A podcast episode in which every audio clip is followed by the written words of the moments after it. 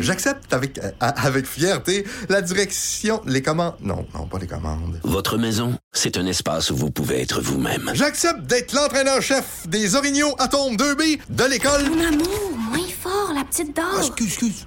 Tu parles à qui? Elle mérite d'être bien protégée. Et vous méritez d'être bien accompagné. Trouvez la protection la mieux adaptée à votre maison avec Desjardins Assurance et obtenez une soumission en quelques clics sur desjardins.com. Cube Radio.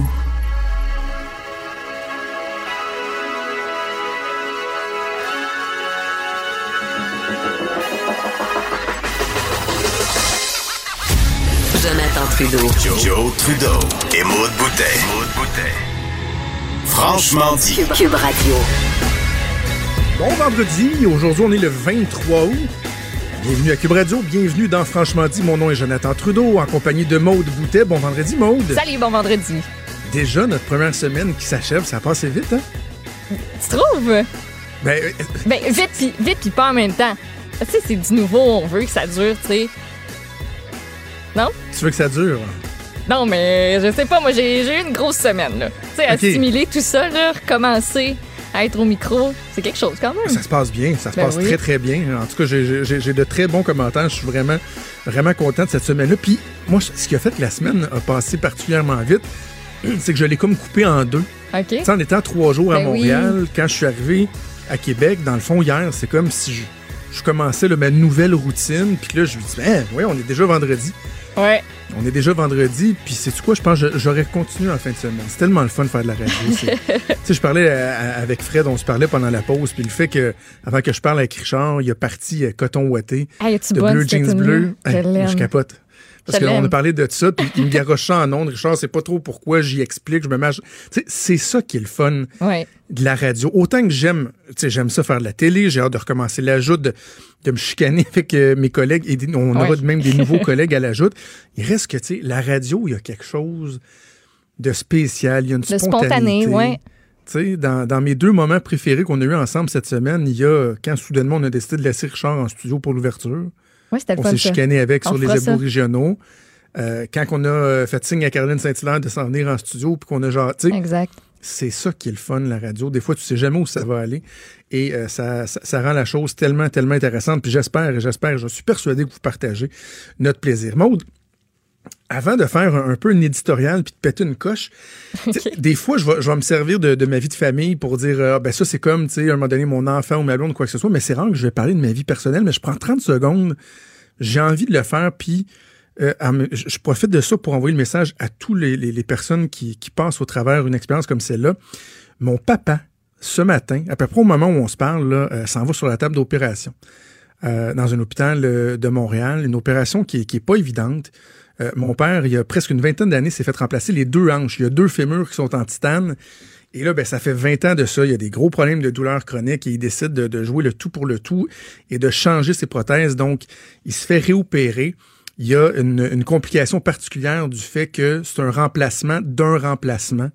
Donc, c'est beaucoup plus long à faire. La réhabilitation va être, va être plus longue. Fait que j'ai une, une, une grosse pensée pour, euh, pour mon papa qui, je sais, euh, est pas mal inquiet par rapport euh, à cette, euh, cette chirurgie-là. Je lui souhaite bonne chance. J'ai hâte de, de retourner euh, chez nous pour euh, le voir. Je, je, je pense beaucoup à lui et tous ceux et, et celles. Puis je voyais, j'ai des amis sur Facebook, euh, quelqu'un qui est passé par là hier. Il y a une chirurgie, une masse qui ont retiré, qui doit faire des investigations, savoir ce que c'est. Puis c'est pas évident. C'est pas évident lorsqu'on pense, euh, lorsqu'on passe par là. Euh, quand on est en santé, des fois.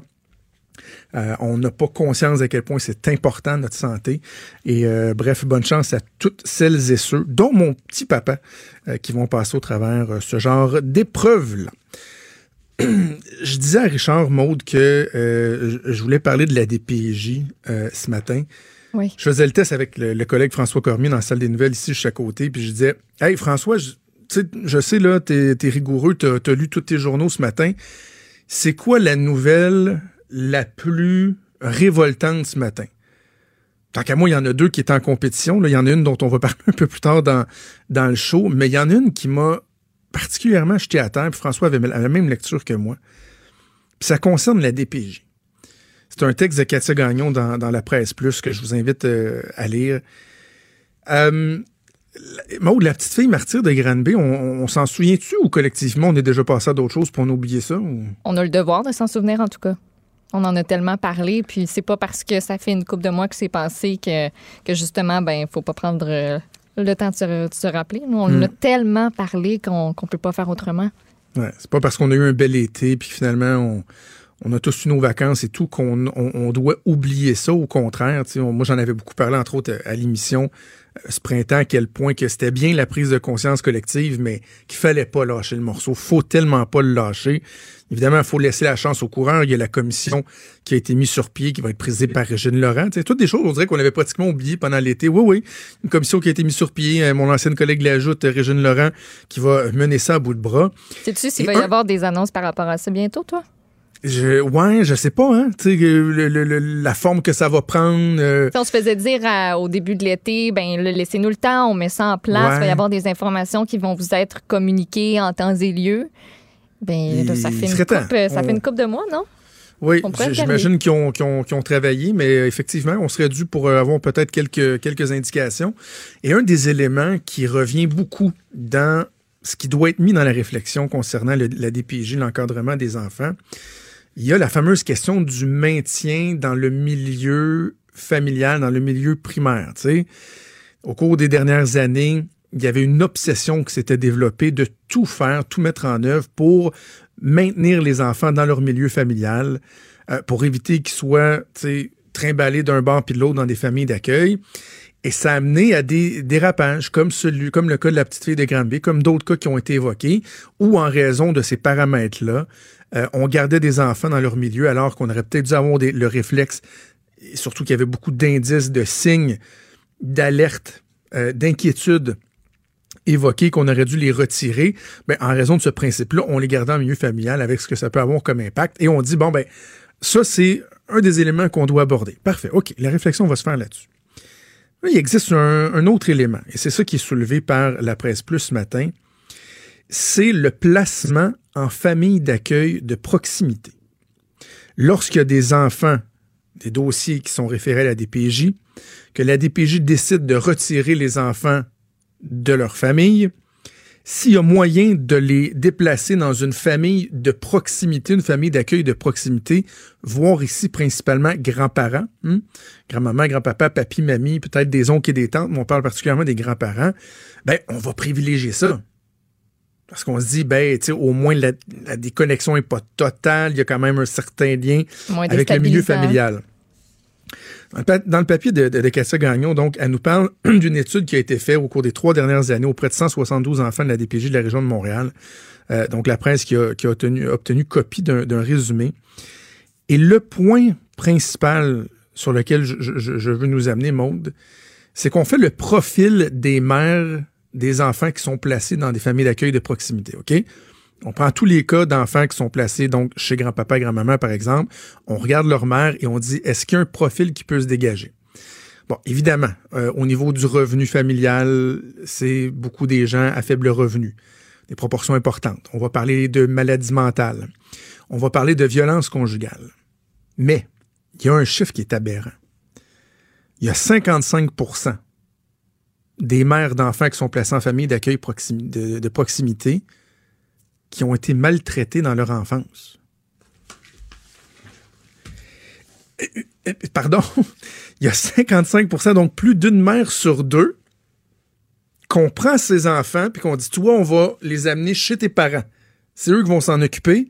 Il y a plus d'une mère sur deux qui s'est fait tabasser quand elle était jeune. Si bol, c'est qui qui les a tabassés, ces femmes-là, tu penses? C'est pas le voisin, c'est pas euh, le chauffeur d'autobus, c'est leurs propres parents. Et on va aller prendre les enfants et les envoyer dans un milieu familial qui jadis a été un milieu dans lequel on retrouvait de la maltraitance, de la violence faite en- envers les enfants. C'est complètement débile. Mais on est complètement, on est con. Tu sais, on sait que sans généraliser, euh, bon, les, problèmes de, de toxicomanie, d'alcool- d'alcoolisme, il peut y avoir, des fois c'est carrément héréditaire, mais euh, des fois ça va être des réflexes qui sont acquis, si on veut, c'est pas inné, c'est acquis.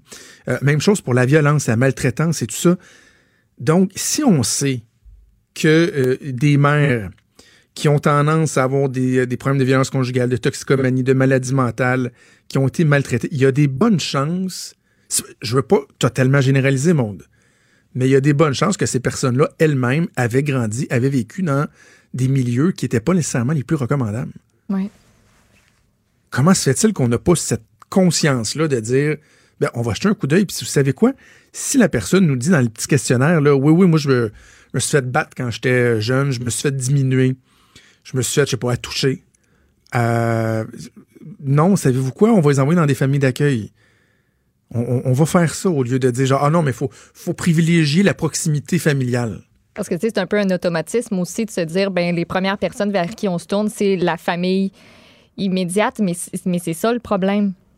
Tu sais, il y a probablement des fois des dans beaucoup de cas, des personnes qui sont beaucoup plus aptes pour s'occuper des enfants à l'extérieur de ce milieu familial-là. Il y en a qui demandent juste ça, là, accueillir des enfants chez eux puis s'en occuper. Parce qu'ils ont soit ils n'ont pas la chance de pouvoir en avoir pour euh, un paquet de raisons, mais qui, qui ont le temps puis qui prennent le temps de s'occuper un enfant qui d'un enfant qui n'est pas le leur beaucoup mieux que ça pourrait l'être pour une famille. Il faut juste arrêter que ce soit un automatisme. Ce que j'ai l'impression que c'est, puis c'est un des points qui va être abordé, si je me trompe pas, durant la commission de, de Régine Laurent. Exact. Le métier chez les parents, mais là, la, famille d'accueil de proximité, ça, en tout cas, moi, c'est un nouveau, point, un angle avec lequel je n'étais pas familier. Et tu sais, tu raison, il y a des gens qui, qui ne demandent que ça, s'occuper d'enfants. Je pense à un ami, euh, je nommerai pas parce que je sais pas s'il veut que ce soit, ce soit public, mais lui et son conjoint sont en attente sur une liste d'adoption. Euh, c'est des processus qui sont pas évidents parce que si vous êtes sélectionné, premièrement, vous pouvez avoir l'appel là, euh, en dedans de 12 heures. là. OK, on a un enfant qui, euh, qui, qui répond à votre profil. Êtes-vous prêt, êtes-vous prêt à le prendre? Là, ta vie, elle change du jour au lendemain. Il y a des cas que je me suis fait raconter de gens qui ont dit, ben, euh, un bébé, OK, ben, laissez-nous aller acheter des couches, là, un banc pour l'auto, euh, oui, oui, on, on le prend.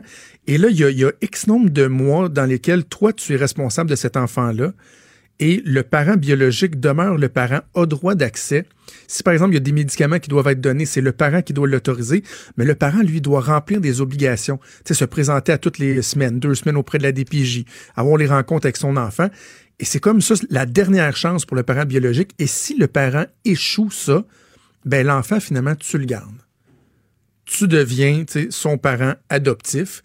Ben, ça vient avec le risque d'un attachement émotif qui se développe pendant les quelques semaines, quelques mois où tu es son tuteur, si on veut, en sachant que ça se peut que finalement il retourne euh, à, ses parents. Mais tu il y en a des gens comme ça qui attendent, qui sont du bon monde, qui veulent, qui veulent avoir des enfants, que pour toutes sortes de raisons, des fois c'est des couples homosexuels, des couples infertiles, peuvent pas avoir d'enfants. Puis ces gens-là attendent, puis pendant ce temps-là, qu'est-ce qu'on fait? On dit non, mais c'est important qu'il reste dans une famille de proximité. Fait qu'on va l'envoyer chez grand-papa, grand-maman. Bon, grand-papa et grand-maman, là, il vargeait sa fille toi, à tous les jours quand elle était jeune. Mais lui, il paraît qu'ils sont corrects. Il paraît qu'ils sont corrects, ils sont tout petits, puis c'est donc bien important de garder un lien familial, fait qu'on va les envoyer là. Tu sais, je vais dire, Maude, là, quand un enfant euh, est pris en charge par la DPJ, là, t'as tiré un Christine mauvais numéro à la loterie, là. Mm. C'est pas, c'est- pas évident, c'est loin d'être réjouissant. Bref, pas le choix de conclure en disant, ben, il y a quelques, semaines, quelques mois, on se disait c'est épouvantable pour faire de quoi? Ben là, on est supposé faire de quoi.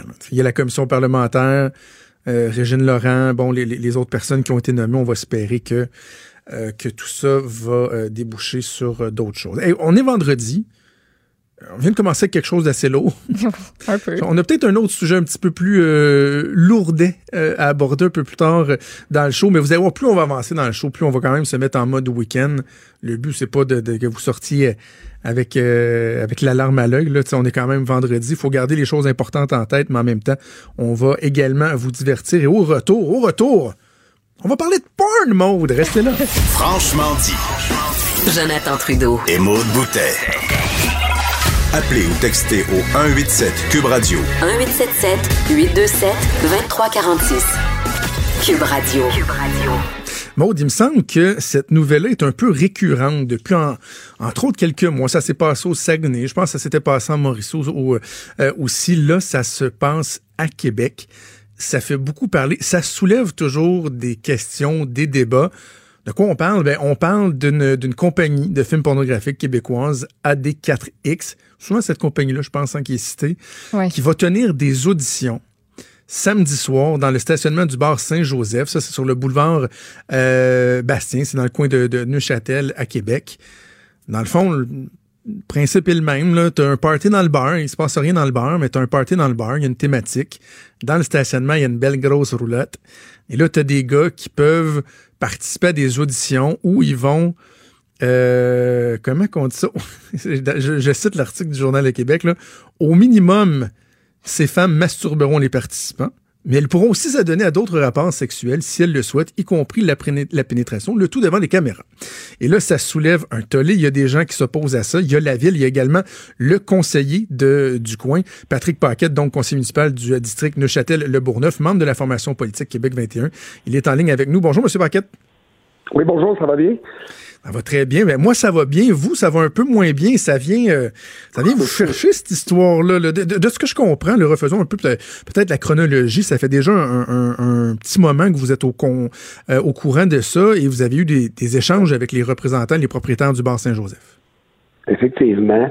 Euh, nous avons appris en juillet que cette compagnie de production-là tiendrait un événement justement dans le stationnement du Bar Saint-Joseph dans une roulotte. C'est un peu, euh, ça fait vraiment de village. Hein? On est quand même dans la ville de Québec, on est dans un quartier résidentiel. De bien connaître le secteur, là, où est-ce qu'ils vont mettre la roulotte, il y a une maison à 50 pieds. Ça veut dire qu'ils sont dans une cour d'une maison qui n'est pas clôturée. Les gens peuvent regarder dans leur fenêtre de côté et ils ont accès sur la roulotte. Et 30 pieds vers l'arrière, c'est une garderie. C'est la garderie Mon Rayon de Soleil. C'est pour vous donner comment on est ancré dans un rayon de so- euh, comment on est dans un quartier résidentiel. Ce que je disais hier, si ces gens-là l'avaient fait euh, dans le stationnement, justement, du Carole ou du Folichon, moi, j'avais aucun problème avec ça. Puis en plus, le zonage leur permet de faire ces activités-là. Là, hier, ce qu'on apprenait justement euh, du propriétaire de la compagnie de production, c'est qu'il a appelé ces gens-là, ces gens-là ont refusé. Euh, tu sais, ça, ça met encore plus, moi je dis que ça, met toujours plus de, de- ça enlève beaucoup de crédibilité au Bar Saint-Joseph. Hein? On se le cachera pas, là. Tu sais, je veux dire, moi, j'ai rencontré, j'avais demandé de rencontrer des propriétaires, j'ai rencontré la fille du propriétaire, j'ai pu la rencontrer enfin mercredi le 14 août à 10 heures et je me suis aperçu assez rapidement qu'elle tenait vraiment à tenir l'événement. Elle, elle disait dans son discours que si c'était pas elle qui tenait cet événement-là, ça serait d'autres bars et les bars qu'elle nous nommait, euh, c'était plus ou moins efficace dans son discours parce qu'on connaissait les propriétaires et les propriétaires ne tomberaient jamais aussi bas pour pouvoir tenir un événement comme ça dans leur stationnement de bar. Mais pour- pourquoi ils le font? Est-ce qu'ils sont, euh, ils sont tout transparents avec vous? Est-ce qu'ils vous disent euh, c'est pour la publicité, c'est pour le marketing et tout? ou- C'est la C'est première quoi leur, demandé. motivation? Elle était avec son frère, puis là, moi, c'est comme je vous dis, j'aurais aimé rencontrer les propriétaires parce que j'avais aimé qu'on ait une discussion face à face. Puis la première question que j'ai demandé, là, moi, j'ai commencé comme ça. J'ai dit pourquoi vous faites ça?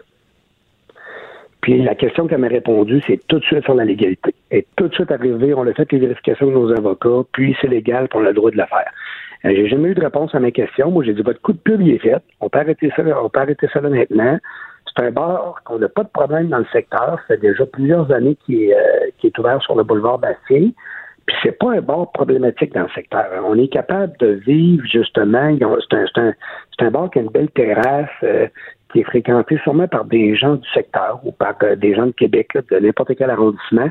Mais comme je vous dis, c'est la première fois vraiment là euh, qu'on peut dire qu'il se lève un tollé puis un drapeau rouge. On trouve ça un peu euh, sérieusement. moi, je trouve Mais, mais je, je, je, je, veux me faire l'avocat du diable, OK, monsieur, monsieur Paquette? Je, je vous le dis d'emblée, Oui. je trippe, je suis loin de tripper sur ce genre d'événement-là.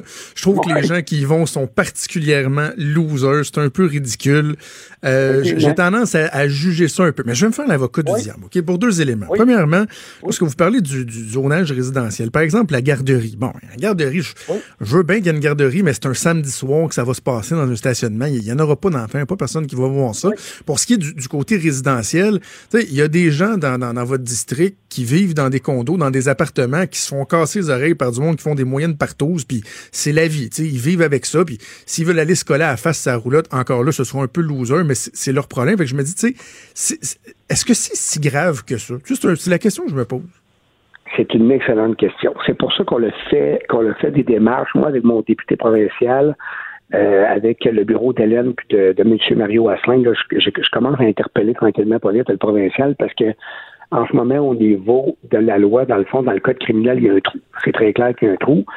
Ça va plus loin que ça. C'est que là, il y a un organisme qui est préoccupé, qui est le PIPQ à Québec, parce que parfois, quand il y a des événements comme ça, c'est qu'on on, on le soin des proxénètes qui sont sur place, puis eux, eux sont là pour faire du recrutement. Ça veut dire que Ah ça oui. peut attirer... Ça, vous êtes convaincu de ça, là? Ah oui.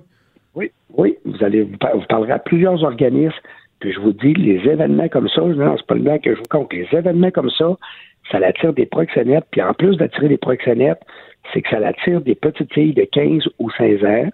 Eux, ils peuvent arriver là, soit avec des fausses cartes, ou seulement se présenter dans le stationnement, essayer de se faire recruter, parce qu'eux, ils peuvent, ils peuvent trouver ça très cool de pouvoir dire, bon, et moi, je pourrais devenir une actrice de film porno. Ça, c'est première chose. Mettez que c'est pas le cas. Après ça, je vais vous dire, au niveau, quand on dit au niveau du zonage, quand on fait un zonage en Ville de Québec, là, c'est pas pour rien qu'on donne des zonages spécifiques pour des bars de danseuses, parce qu'on les place pas dans des quartiers résidentiels. Vous allez parler de garderie. Euh, Le propriétaire de la garderie, Steve Lemay et sa femme France, sont propriétaires de trois garderies dans le secteur depuis au moins 15 ans. Ça veut dire que tous les parents puis les personnes de mon district électoral, là, les, toutes les familles, ils les connaissent tous. Ils les connaissent tous parce qu'un jour ou l'autre, ils ont gardé leurs enfants, OK? Ils les ont fréquentés à tous les jours, sont venus porter les enfants dans la garderie. Et là, depuis une semaine, c'est pas moi qui ai appelé le propriétaire de la garderie. Là. Steve m'appelle, il dit Patrick, n'a pas de maudit bon sens. Il dit depuis une semaine, ma femme France, là, arrête pas de se faire interpeller par les parents. C'est quoi cette affaire-là de la roulotte à côté? Si leurs enfants sont pas en danger, là, vous pouvez leur dire. Non, ça peut être votre rôle aussi en tant que conseiller de dire on sait que c'est épais, là, mais inquiétez-vous pas. Il, il arrivera rien, il n'y aura pas de, de, de capote partout sur- dans le terrain de jeu. Là, tu sais. Je- suis entièrement d'accord, mais c'est pour ça qu'on va encadrer l'événement samedi soir aussi. Pour ça, parce OK, qu'on veut mais, pas euh, donc, je, vous dis, il y avait deux éléments. Je vous amène à l'autre élément. Oui. Euh, si cet événement-là se tient et qu'on n'en parle pas nulle part, je peux même me regarder le nombril, là, je suis là à faire une entrevue euh, avec vous à Cube Radio, mais il reste que si personne n'en parle, si vous, vous déchirez pas votre chemise, si la ville n'adopte pas une résolution, etc., etc., etc., pour eux, ils auraient jugé que l'événement a fait patate. Là, autant le bar que la compagnie de production, ils doivent être morts de rire, ils se roulent à terre. Pour eux, l'événement s'est rendu secondaire, superflu, parce que toute la pub, tout le marketing qu'il y avait à faire avec ça, tout le développement d'affaires, il a tout été fait au cours des, des derniers jours. C'est bon pour la compagnie de production, effectivement, pour la publicité. Je ne sais pas jusqu'à quel point ça peut être bon, comme vous dites, là. Mais au niveau du bar, là, c'est pas de revenus supplémentaires. Là. Ils ont une capacité maximale, puis les cartes sont déjà pratiquement tous vendues, je pense. Là. Et pour eux, là, ça change absolument rien. Nous, là, ça nous permet d'encadrer l'événement. Imaginez que personne n'en parle, comme vous dites, puis que samedi soir, il y a des débordements, on a des appels de citoyens qui sont dans le secteur, il y a des gens qui font le party dans le parking, les actrices, ça se promène, euh, en tout cas, on n'en parlera pas. Écoutez, là, nous, là, ça nous permet d'encadrer l'événement. Moi, je suis content, justement, qu'on. Parce que mercredi, après ma rencontre, moi, j'ai appelé mon directeur d'arrondissement. Puis là, j'ai brossé un peu la cabane. Puis là, j'ai dit, là, il faut que ça bouge. Il faut que ça bouge, soit que cet événement-là n'a pas lieu, ou soit qu'elle va être encadrée de A à Z pour s'assurer que tout se passe bien. C'est ce qu'on a fait. Puis moi, c'est mon travail de le faire. Moi, je suis conseiller municipal, je représente mes citoyens. J'ai reçu des dizaines et des dizaines de courriers, de courriels. Et vous avez, tu sais, on a beau faire l'avocat du diable, je suis bien, je suis bien d'accord avec vous. Mais quand que les gens commencent à communiquer par téléphone avec moi, m'envoient des courriels, m'envoient des textos, n'en parlent au propriétaire de la garderie, écoutez, on leur a beau dire ce qu'on voudra, mais les gens du secteur sont préoccupés par ça. Ils sont préoccupés pourquoi? Parce qu'ils sont pas d'accord, justement, avec quelque chose d'aussi dégradant, sûrement. C'est peut-être plus, peut-être plus peut-être qu'ils sont en désaccord avec le principe que, la, sécu- que leur sécurité, ça c'est certain. Mais ça n'a pas lieu d'être. Ah, ben, Tu sais, M. Trudeau, là, on est rendu en 2019, OK? 2019, la ville de Québec, c'est quand même une grosse ville, là. Ben on a des quartiers résidentiels, on a des parcs industriels, on a des grosses entreprises à Québec. Je veux dire, euh, aujourd'hui, euh, si, si tu veux avoir du 3X, là, tu payes sur un piton, là, sur Internet, là, puis tu peux avoir des sites là, euh, en dedans de 4 secondes. Là.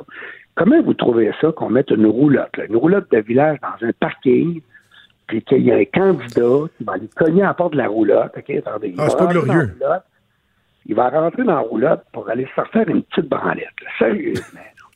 Pour 20 piastres. Pour 20 piastres. Parce Pas que là, ils glorieux. disent qu'ils n'ont pas besoin de, ils disent qu'ils n'ont pas besoin de payer. Ça, c'est complètement faux, là.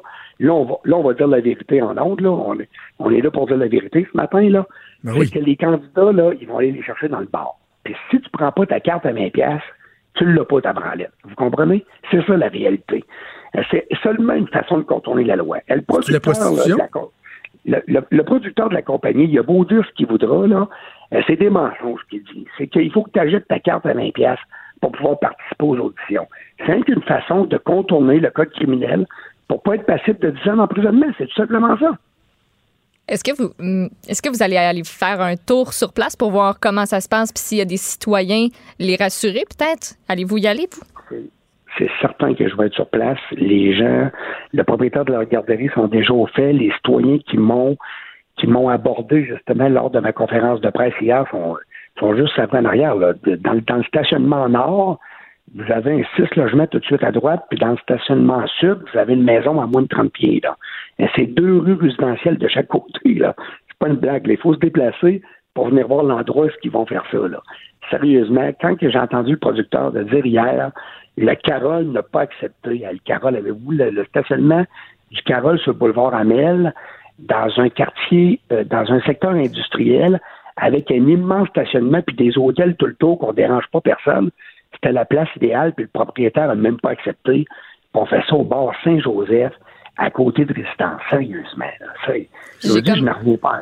Moi, je n'en reviens pas encore, là, sérieusement. J'ai comme l'impression que vous vous gênerez pas non plus pour aller euh, pour aller faire part de ça euh, aux gens qui vont être sur place. Je non, moi, je vais me déplacer pour m'assurer que tout se passe bien. Moi, je vais être certain que euh, nos effectifs policiers vont, vont être présents. On a déjà eu des confirmations, justement, comme je vous dis, de certains organismes qui vont venir aider, des intervenantes qui vont venir encadrer l'événement, supervisé par nos policiers. Puis moi, mon chef de police m'a assuré que l'événement serait très bien encadré et que nous allons appliquer les règlements.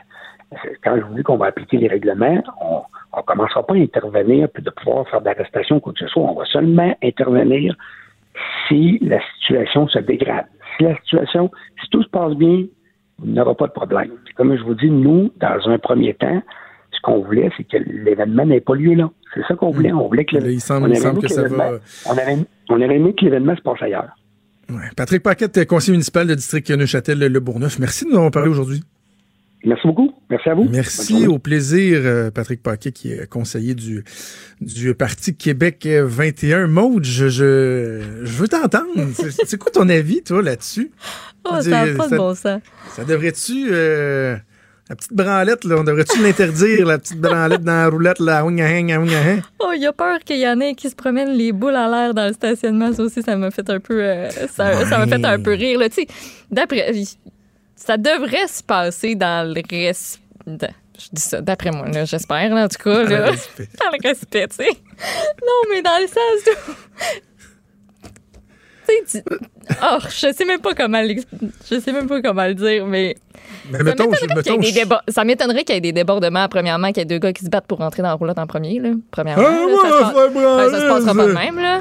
C'est sûr qu'il va y avoir une coupe de verre impliquée. Ah, il va peut-être y Ah, avoir de la ouais. musique de même.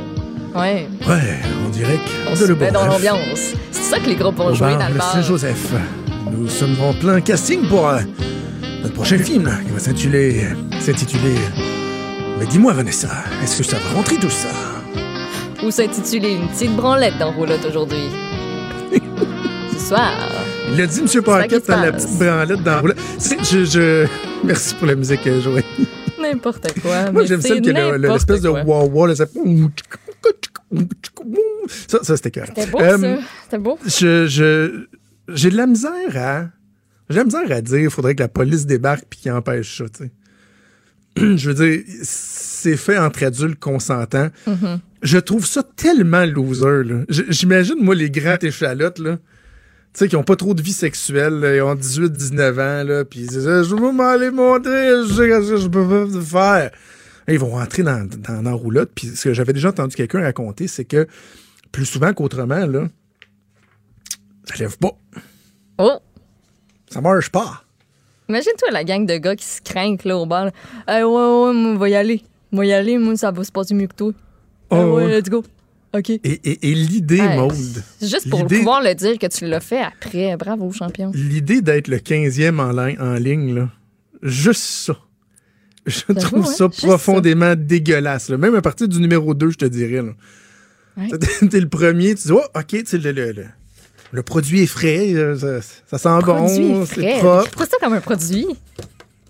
Ben non, ben, ben, ben, les femmes se, hein, ils Ben, servent un petit peu d'objet. ouais. Celles qui le font, puis je- je- j'imagine que c'est des, des femmes consentantes, mais on, on s'entend que tu, tu- tu te prêtes à un jeu qui est particulier. Là. Les Absolument. gars qui sont en line-up pour se faire branler une petite pipe, puis euh, qui se croisent les doigts pour espérer euh, avoir une petite baise, c'est- c'est- c'est c'est particulier. Mais en même temps, si c'est fait de façon consentante, tu sais, la garderie, là, je trouve qu'on exagère quand on parle de la garderie. Les, les parents qui ont des craintes, là, tu sais, ça, et quelle publicité. Ça leur fait toute une, toute une, toute Ça, une publicité. certain. Donc, bref, c'est samedi que ça devrait se dérouler. Puis, il me semble, dans quelques cas, finalement, ça n'a pas eu lieu, ces événements-là. J'ai hâte de voir. Ouais, aussi, ça a été. euh, Tout Ça a le déjà travail de marketing annulé, a été puis- fait, puis... Puis vu qu'on n'a pas encore assez parlé, ben il y a Sophie qui va recevoir euh, André de la Seine, euh, le producteur, là, Oui, qui organise la chose. Oui, d'Adécatrix. Il va être euh, dans l'émission de Sophie euh, entre midi et 13h aujourd'hui. Bon, on va voir s'il est sensible aux préoccupations des divers intervenants. Bougez pas, on vient.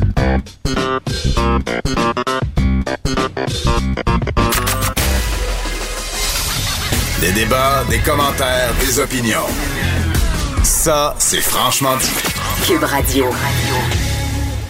Bon, je te parle d'un euh, sujet qui m'est euh, très, très cher depuis quelques années et c'est toute la question des euh, dérives sectaires.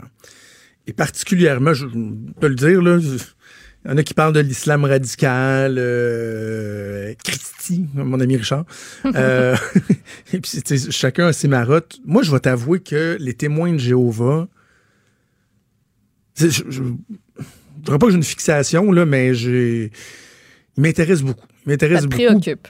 Oui, ça me préoccupe beaucoup et ça a commencé, je te dirais, avec le, le- le décès d'Éloïse euh, Dupuis en octobre 2016. On s'en souviendra, ça a tellement fait réagir, particulièrement ici à Québec. Éloïse Dupuis, il avait 27 ans. est entré à l'hôtel Dieu pour donner naissance à son enfant. Euh, il y a eu des complications, elle est en train de se vider de son sang. Il y a eu des échanges, des négociations, autant comme autant, avec la famille, avec les représentants de la communauté, là, les grands sages de la Watchtower, des euh, témoins de Jéhovah qui, qui étaient là pour s'assurer qu'elle respire, que personne ne la fasse changer d'idée. Finalement, elle est, décédée. Et le petit, c'est Liam, si je me trompe pas, j'avais, écrit là-dessus pas mal, puis on avait parlé beaucoup à la radio.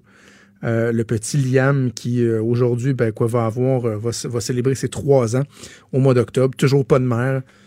Un père un peu débile qui a laissé sa mère mourir sous ses yeux euh, en raison de préceptes complètement fuckés et ridicules. Ceux des témoins de Jéhovah qui décident de euh, pas avoir de trans- transfusion sanguine. Et là, il y a une nouvelle ce matin qui, bien que c'est troublant sur le fond de savoir qu'on est obligé d'en, de- de- de- d'en arriver là, qui rassure un peu. Ça se passe à Québec encore. Son nom est présent, les témoins de Jéhovah à Québec. Oui, il y a une autre histoire mais qui s'est passée à Montréal, mais les deux, ben, la principale, c'était à Québec, puis celle dont on parle aujourd'hui, c'est euh, c'est à Québec. Je sais pas, euh, je, Ouais, tu vois, la- je la- sais pas si, ça, si c'est le hasard, justement, ou, ou pas, là. La première gardienne que j'ai eue pour, euh, pour mes enfants qui gardaient à la maison à temps plein, on a, gardé pendant deux ans, puis on a su après les deux ans qu'elle était témoin de Jéhovah.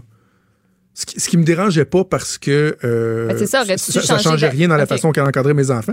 Je trouvais juste, juste ça poche qu'à la fête de, de- à l'époque j'avais juste un enfant. Je trouvais juste ça poche qu'à la fête de mon gars, il souhaitait pas bonne fête. Que nous autres, on y acheté un petit cadeau à Noël, puis euh, à sa fête à elle, puis on voyait qu'elle était mal à l'aise.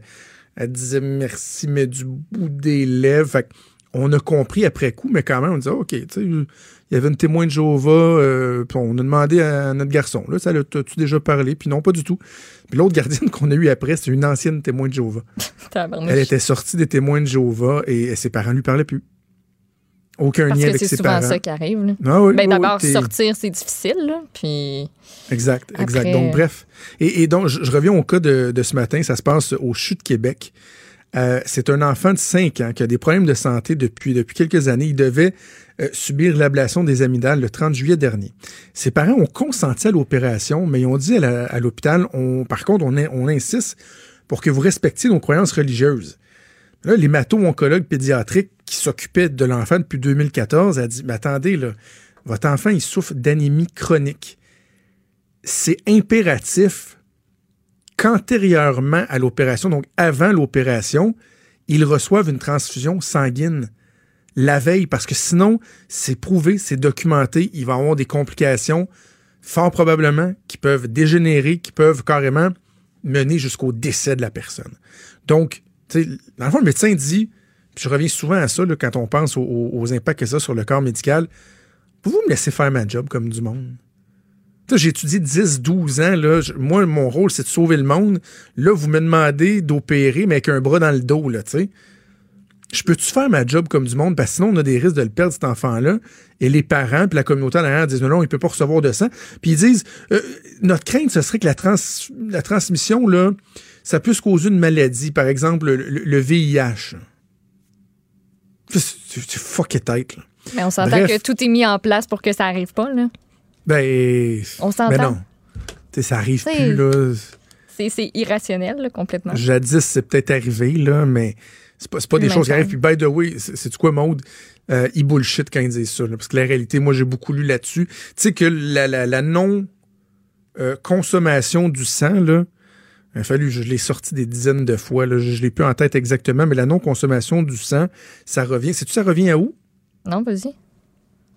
C'est l'Arche? C'est Noé? C'est Noé, Maude. Ah oui. Quand Noé a, a fait le deal avec Dieu euh, d'avoir son gros béteau, son gros ponton, puis de prendre euh, un mâle, une femelle de toutes les espèces animales, tout, euh, il y, a des problèmes- il y a des problèmes de nourriture, je sais pas trop quoi. Puis là, à un moment donné, Dieu, il a dit euh, Tu ne mangeras pas, tu n'auras pas de contact avec le sang. Le sang, c'est c'est là. Euh, Dans, les écrits des témoins de Jéhovah, ça vient de Noé. Noé a reçu un call de Dieu qui a dit Le sang, c'est don't touch. Et depuis ce temps-là, qui, qui, vont de l'avant avec ça. Bref, heureusement, heureusement, il y a des, euh, des mesures qui sont en place au niveau légal qui fait en sorte depuis plusieurs années que lorsqu'on parle d'enfants mineurs, d'enfants qui ne sont pas en mesure de prendre des décisions éclairées, la Cour peut intervenir, peut les forcer. C'est ce que le juge a fait. A dit pour la période entre l'opération et les, les, les, les- quelques jours, j'ai plus le délai devant moi, mais quelques jours qui 15 vont jours. suivre. 15, 15 jours. jours bon. après la, la chirurgie, au cas où qu'il y ait des complications. Exact. On Parce que, tu donne sais, le imagine droit s'il y en avait, puis que de- finalement, c'est plus valide, puis euh, Ben, on se buterait ça. encore à la même chose, mais là, il faut agir dans un délai euh, beaucoup plus court. Puis, tu sais, la juge a écrit que la Cour suprême s'est s'est établi le droit à la liberté ne comprend pas le droit des parents de refuser à leur enfant un soin qui est jugé nécessaire par le médecin pour lequel il n'y a pas d'autre solution. T'as pas Ouais. le droit. Peu importe ta religion, peu importe qui, t'es quoi, tu, tu C'est peux ça. pas. Mais tu sais, eux, c'est- ce qui m'inquiète, on, on va terminer là-dessus, Maude, c'est que euh, qu'est-ce qui va arriver de cet enfant-là? Par Parce qu'un ouais. adulte, par exemple, qui décide de recevoir la transfusion, là, mettons, quelqu'un qui dit Ouais, finalement, j'ai envie de vivre, là, c'est bien beau, Jéhovah, puis j'ai envie de vivre, lui, il va être. Il va être euh, être stigmatisé? Il va être honni, stigmatisé. Il risque d'être sacré en dehors de la communauté. Donc, cet enfant-là, est-ce qu'il va être vu, puis est-ce que sa famille va être perçue comme étant une famille qui a fait quelque chose de mal, qui risque de nuire, qui respecte pas les, les- les- les amplement raison. préceptes édictés par Jéhovah? Ça, ça m'inquiète. Et deuxième chose, euh, honte au gouvernement Legault, je le dis comme je pense. Là. Agnès Maltais, lors de la fin du gouvernement libéral, Agnès Maltais, alors députée du Parti québécois, avait fait signer une pétition pour que l'État se penche sur la question des dérives des groupes sectaires, qu'il y ait une commission parlementaire, qu'on étudie la question, qu'on voit s'il n'y a pas moyen de changer certains trucs euh, au niveau légal. Il semblait y avoir un appétit de tous les partis. Finalement, la CAQ est arrivée au pouvoir, puis au mois de mars dernier, ben, on a appris que ça aurait pas lieu. Ben, il n'est pas, est pas censé y avoir une annonce qui va être faite au courant de l'automne. Je suis retombée là, tantôt sur un article qui date de, de juin dernier. Puis apparemment qu'il y aurait une annonce peut-être cet automne. Ah ouais? Ouais. OK, ben on va suivre Manon ça. Boyer, qui est la tante d'Élise Dupuis, là, qui Ben mène oui. ce, ce combat-là depuis, euh, depuis des années déjà. Ouais, parce que je me souviens qu'elle a rencontré la ministre de la Justice euh, au cours de l'hiver, puis ça avait pas, ça avait pas, ça avait pas été une super rencontre. Euh, c'est là qu'on avait appris, me semble, qu'il laissait tomber le projet. Bref, moi, je suis en contact constamment avec euh, avec Manon Dupuis, la, la, la tante, Manon Boyer, la tante d'Éloïse, puis euh, on aura l'occasion de faire le suivi. Inquiétez-vous pas, on lâchera pas le morceau, bougez pas. Il est franc et nuancé. Jonathan Trudeau. La politique lui coule dans les veines. Vous écoutez Franchement dit.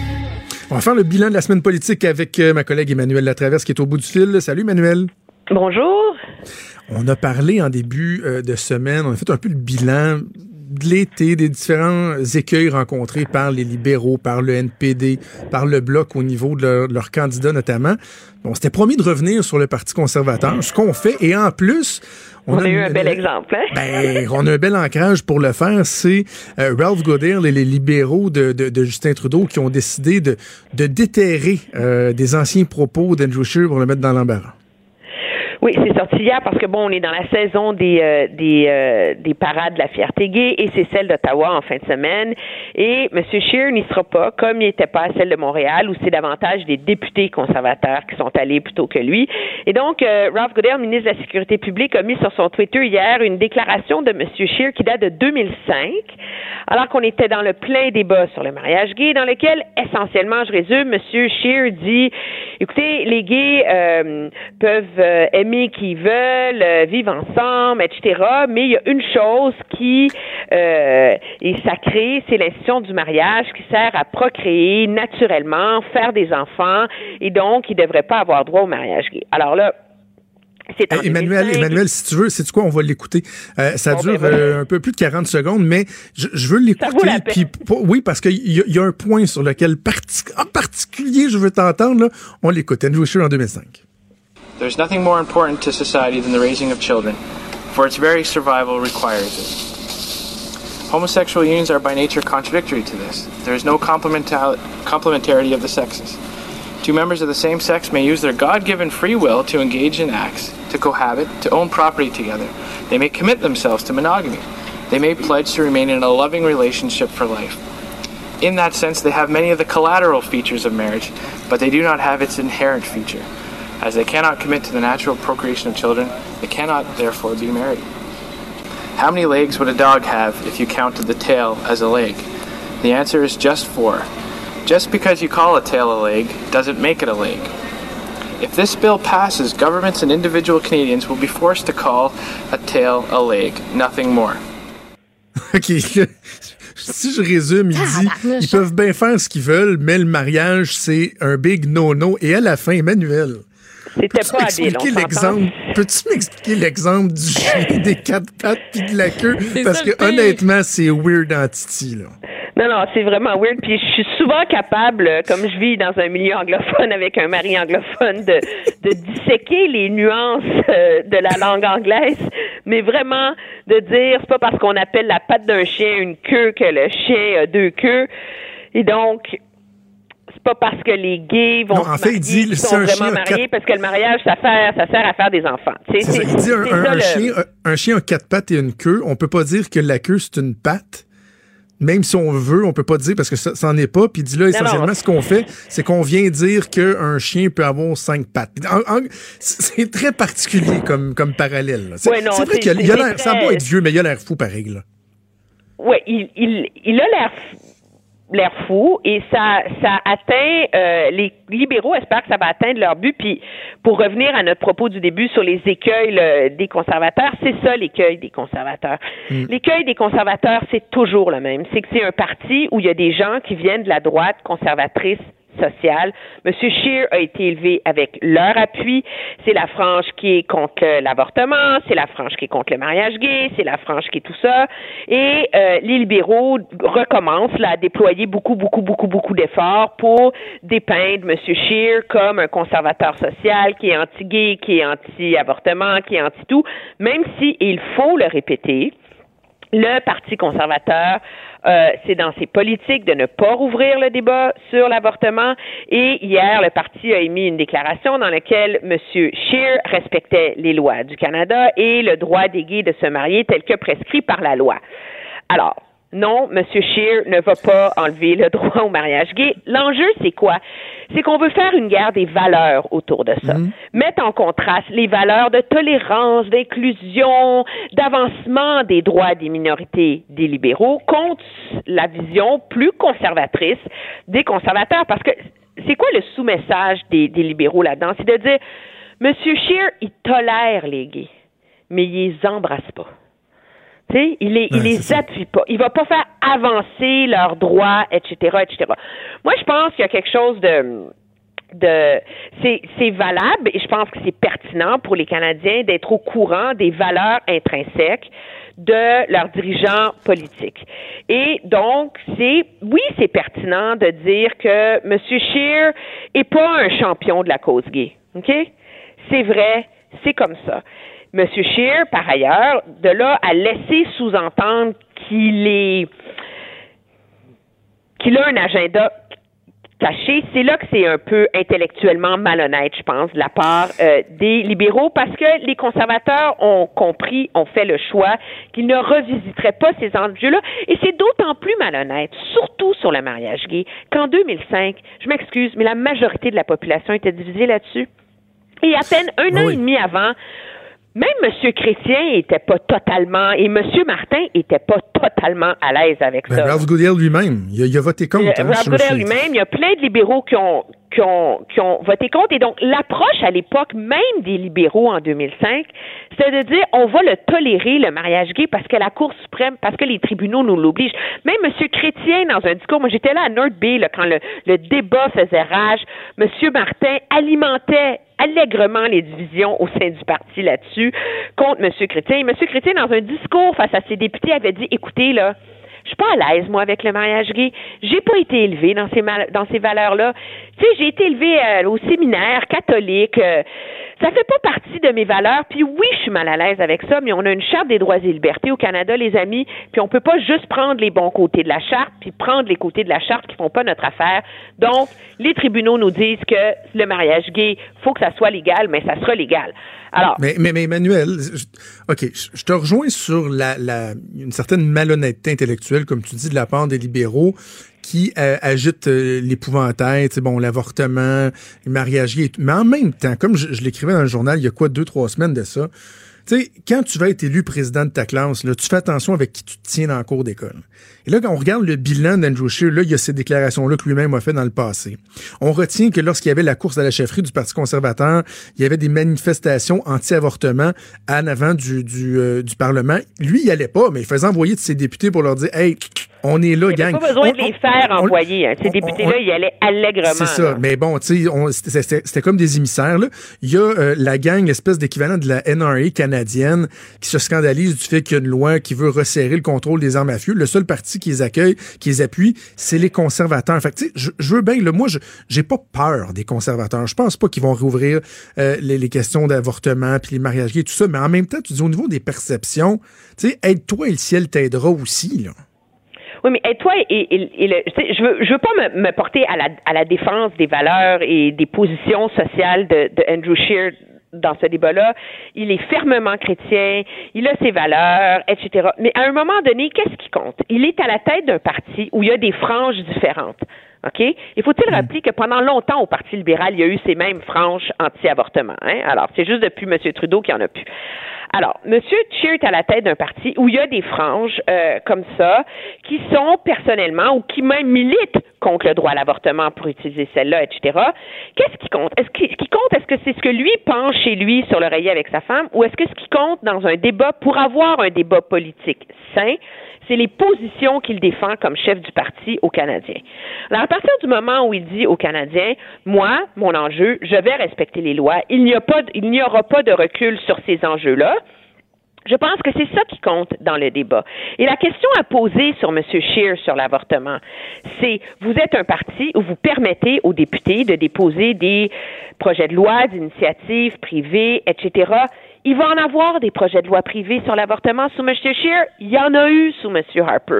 L'enjeu pour M. Scheer, c'est si la position de votre parti, c'est d'être, de ne pas rouvrir ce débat sur l'avortement, est-ce que vous allez exiger de vos ministres qui, eux, représentent la position du gouvernement de ne pas appuyer une réouverture du débat sur l'avortement. C'est ça le vrai débat à avoir. Le vrai débat, on est rendu dans la société, porte sur des nuances. Et ceci étant dit, si M.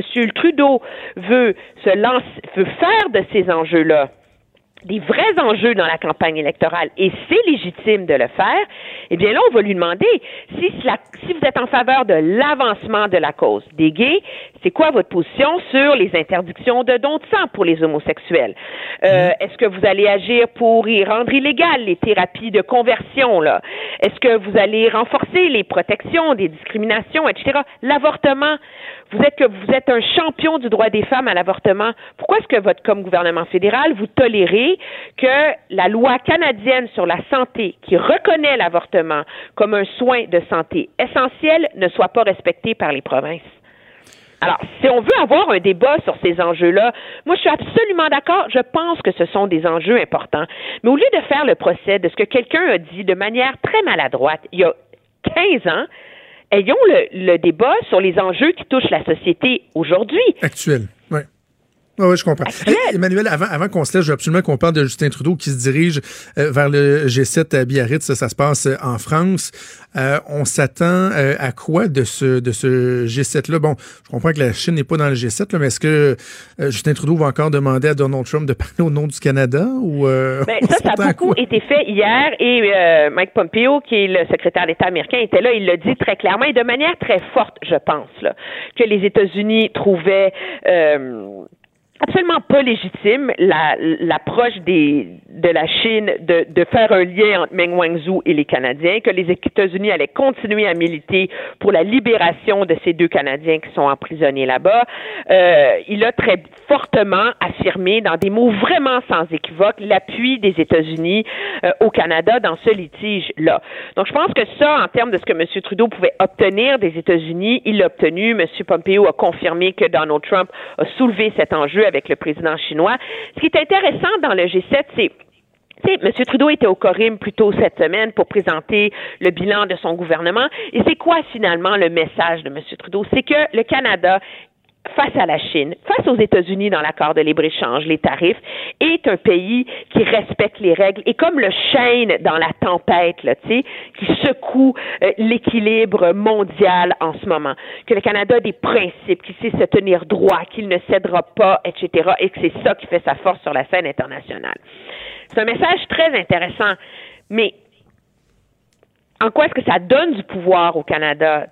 Sais, le Canada is back sur la scène internationale, c'est beaucoup plus compliqué parce que le Chêne n'a pas été à la hauteur des demandes des Nations Unies au Mali. Hein? On a fait mm. le minimum, on est allé un an, on s'en va, merci, bye, c'est terminé. Le Chêne, là, pour les, les droits là, et l'équité de l'ordre mondial, est-ce qu'on va envoyer des navires dans le détroit d'Ormuz pour patrouiller contre l'Iran, malgré à la demande des États-Unis? C'est pas confirmé. Le chêne, comment est-ce qu'il va affronter les divisions justement au sein du G7 sur des enjeux comme la Russie, puisque les États-Unis veulent réintégrer la Russie au sein du G7 et redevenir le G8. Est-ce qu'il est capable d'offrir un compromis? Sur la question des changements climatiques? C'est à l'heure du jour, la dernière journée. Certains se demandent même si Donald Trump va rester cette journée-là. Est-ce que le Canada, là, qui est ce qu'on appelle en anglais un middle power, est-ce qu'il est capable de faire le pont entre ces différences qui secouent l'équilibre mondial? C'est là que le discours est magnifique, mais est-ce que le gouvernement Trudeau a le pouvoir de livrer ce qui laisse présager aux Canadiens? Je pense que la question demeure euh, très fortement en suspens à l'heure où on se parle. Emmanuel, on va suivre ça au cours du week-end, puis on s'en reparle assurément lundi. Il est franc et nuancé. Jonathan Trudeau. La politique lui coule dans les veines. Vous écoutez Franchement dit. Il va y avoir une conférence de presse très, très attendue cet après-midi. Ça va se passer à 14h30 à l'Aquarium de Québec. Il y aura là le maire de Québec, Régis Labombe, et trois représentants du gouvernement fédéral. Le ministre François-Philippe Champagne, également Jean-Yves Duclos, qui est ministre euh, et député de la région de Québec, et euh, l'autre député de Québec, celui de Louis Hébert, et secrétaire parlementaire du ministre des Finances, Joël Lightbound. Et on va parler de quoi? On va parler du fameux pont de Québec. Est-ce qu'on va régler ce dossier-là? Est-ce qu'on va euh, amener des pistes de solutions. On sait que c'est un engagement hein, des libéraux. Ils étaient supposés de régler le problème dans six mois, six mois après leur élection. Ça n'a pas été le cas. On va parler avec Karine Gagnon, qui est chroniqueuse au Journal de Québec. Salut, Karine. Salut. Euh, Karine, on a une idée de ce qui va être annoncé là, ce matin, cet après-midi, je pense. Hein? Oui, exactement. On sait que euh, bon, M. Yvon Charret, euh, euh, ancien grand patron chez l'Industriel Alliance, qui a négocié dans le dossier de l'amphithéâtre, va être nommé comme négociateur Et en fait, son mandat, là, ça va être de voir avec le CN qu'est-ce qu'on fait pour le pont de Québec et ça peut aller jusqu'à un rachat du pont par le gouvernement fédéral, là, ce qui est l'option qui est discutée là, en fait depuis depuis fort longtemps, là, qui a souvent été évoquée, mais que le, gouvernement n'avait jamais mise de l'avant, comme on, va le faire aujourd'hui. Ça implique quoi, ça, le, fameux rachat du pont? Comme tu dis, ça fait longtemps qu'on en parle. Bon, le problème, c'est l'entretien, particulièrement la peinture du pont. Personne ne veut payer. Si le gouvernement fédéral rachète le pont, en quoi ça va régler le dossier? Ben, moi, je pense que c'est une erreur historique, en fait, d'avoir euh, cédé le pont, euh, un lien euh, économique aussi important là, à une entreprise privée, parce qu'évidemment, le CN n'a aucun avantage là, à, investir des centaines de millions de dollars pour pour le, le repeindre.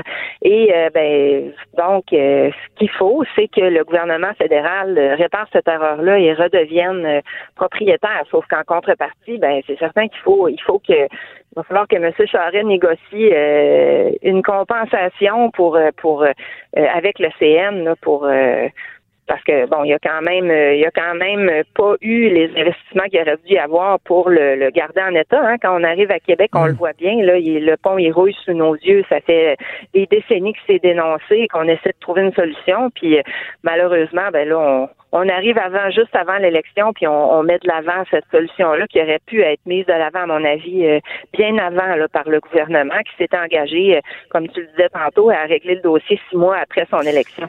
Trouves-tu que ça ressemble à un plaster un peu, Karine, à quelques jours, quelques semaines du déclenchement des élections, de dire, ben, lorsqu'on va faire le bilan dans la région de Québec, on pourra dire que, ouais, le pont, on l'a peut-être pas réglé, mais vous savez, on a tout fait, on a travaillé fort.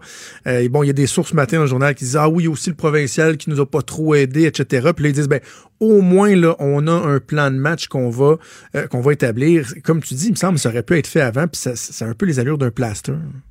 Ouais, ben, ils, ont, ils ont beaucoup attendu euh, euh, parce que bon, il y aurait eu l'air fou d'arriver effectivement à, à l'élection puis de dire euh, ben écoute, on n'a pas respecté notre engagement. Fait que fallait qu'il fallait qu'il se passe quelque chose. Ils ont essayé avec le gouvernement du Québec, ça n'a pas fonctionné. Là maintenant, on se tourne vers euh, l'option de bon qui, qui, qui, avait été évoquée là dès le départ par le ministre Duclos, euh, mais il s'était fait rabrouer. en fait, il nous avait accordé une entrevue, il nous avait dit que le rachat faisait partie des options. Ah, il s'était fait rabrouer par le bureau du premier ministre Trudeau. puis là, ben depuis ce temps-là, ça n'avait pas été évoqué aussi aussi clairement que ça le sera aujourd'hui. Euh, mais c'est ça, c'est dommage que ça survienne euh, comme ça aussi tard parce que bon, qu'est-ce qui va arriver par la suite? Euh, Moi, je l'écrivais ce matin. C'est un dossier qui traîne tellement, puis qui risque de continuer à traîner. Là, si par exemple on change de gouvernement, bon, qu'est-ce qui va arriver avec avec ces négociations là Donc c'est c'est juste ça qui est, qui est dommage là, c'est qu'on ait attendu autant avant de, de mettre de l'avant cette solution-là qui, qui était très logique, là, finalement. Karine, je te, je te raconte l'anecdote. Quand j'ai commencé à travailler pour Jean Lapierre, qui était ministre des Transports euh, fédéral à l'époque, c'est fin 2004, je pense, début 2005, le premier événement auquel j'ai participé avec lui, là, je pense que ça faisait une semaine, je travaillais pour lui, c'était un discours devant la Chambre de commerce de Québec. Et le point central, c'était le CN. Je pense qu'on parlait à ce moment-là de la possibilité de poursuivre le CN. Écoute, on est rendu 14 ans plus tard. Euh, c'est toujours pas fait. Et je, te ferai le parallèle lorsqu'on, je dis, bon, un ministre qui intervient, c'était Jean Lapierre Pierre à l'époque. On en a parlé sous les conservateurs. Les libéraux en ont parlé, Jean-Yves Duclos, etc.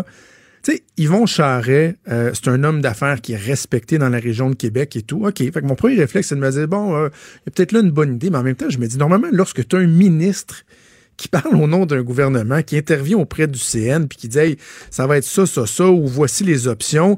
Il me semble c'est pas mal l'autorité suprême. Donc, tu sais, en quoi Yvon Charret peut être perçu comme une espèce de sauveur dans ce dossier-là?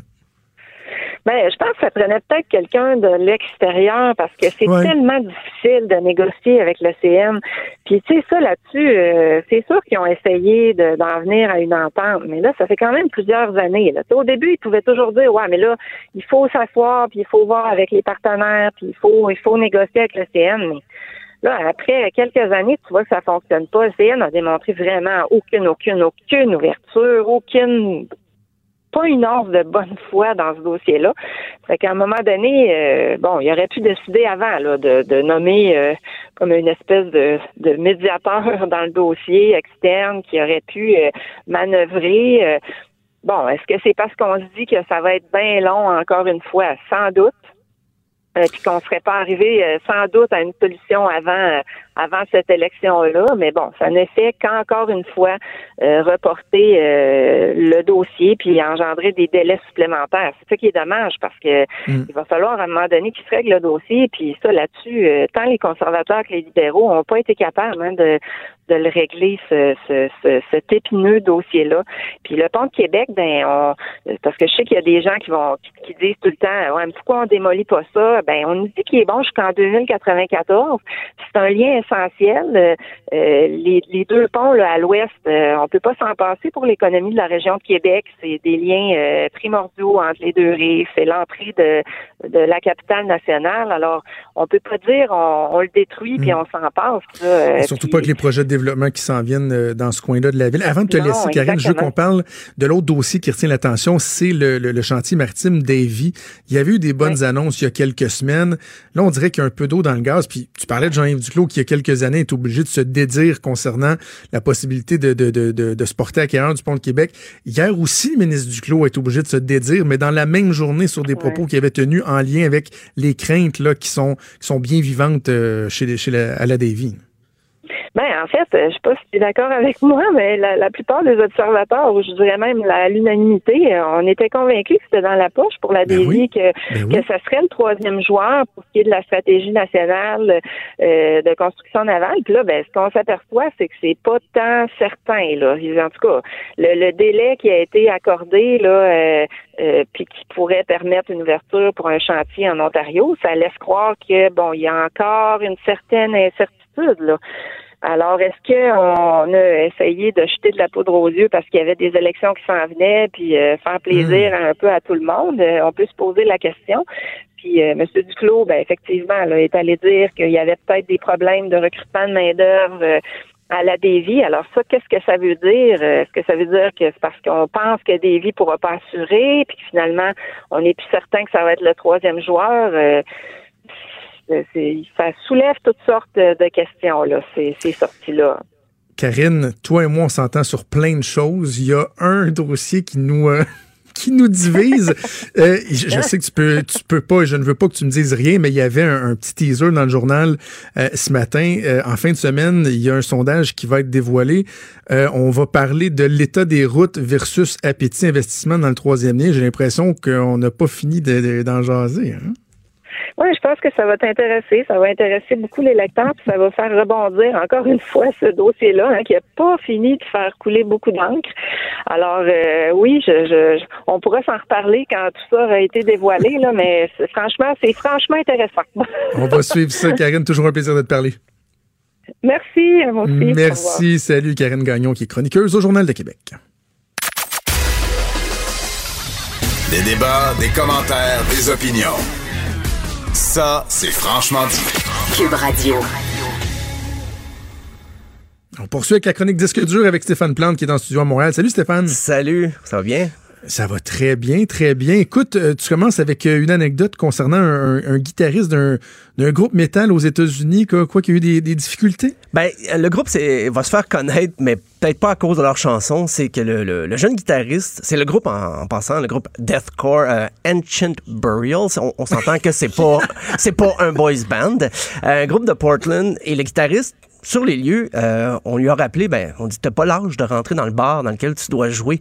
Donc, euh, désolé, mon gars, tu vas pas faire le show. Ah. Et lui, il, a 19 ans, parce qu'aux États-Unis, c'est 21 ans, là où il y a de l'alcool. Mais j'ai déjà euh, été dans des bars où, quand t'avais pas l'âge, tu avais un étampe spécial et tu pouvais pas commander d'alcool. mais dans ce bar-là, c'était pas du tout. Là. 21 ans et moins, c'est interdit d'entrer. Donc, ce qu'il a fait, très ingénieux, lui il avait un système euh, sans fil sur sa guitare, un peu comme des micros sans fil, mais ça existe aussi pour les guitares, pour éviter d'avoir des longs, longs fils. Lui, euh, il a- il a laissé son ampli en dedans et il a joué à l'extérieur du bar, Ben sur le trottoir.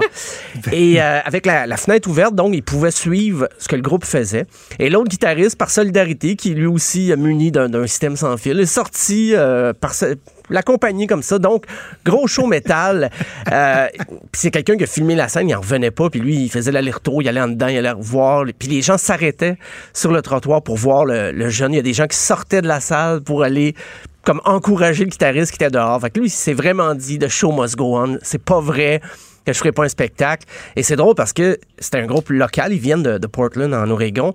Ils étaient juste là pour réchauffer la salle. C'était pas le groupe principal en tête d'affiche, en qui est Mission G. Et ils ont totalement éclipsé la performance du groupe. Euh, C'est devenu viral. Quand je dis que c'est pas pour les bonnes raisons, c'est quand même drôle que ce soit Ben, c'est viral. très cool. Mais les chansons comme telles, le groupe euh, a dû voir sûrement ses, ses abonnements augmenter.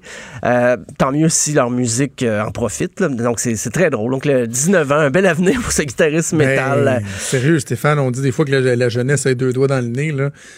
Moi, c'est de la détermination. Ça, là, oui, il, est ingénieux. bravo à ce jeune-là. C'est sûr que si c'était arrivé comme pour un festival extérieur, ce serait plus compliqué. C'est à AV Montréal de, de se mettre sur l'île à côté puis commencer à jouer. C'est c'est plus compliqué, mais d'un petit bar comme ça, avec la fenêtre ouverte, donc euh, tout était parfait. Lui, il a, il a fait son show tout le long.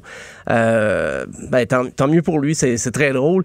Euh, on restait dans le métal, mais métal un peu mêlé avec des chansons pour enfants. Oui, oui, c'est- Des c'est pas- chansons pour enfants? c'est pas une erreur, c'est. Henri Dess, le, le, Au le clair chanteur. de la lune. Ouais, voilà. Le- Henri Dess, le chanteur des, des tout petits depuis euh, plusieurs générations, euh, a été invité à se produire euh, au festival Motocultor. Vraiment un festival métal euh, en Bretagne. et devant 12 000 fans, il s'est laissé aller, il a chanté ses tunes. Euh, Puis on, on va écouter un, un bref extrait parce que c'est quand même tourné que- de façon amateur, mais on entend quand même assez bien l'ambiance survoltée. Et moi, je sais parler les langues du monde entier. J'en savais rien, mais maintenant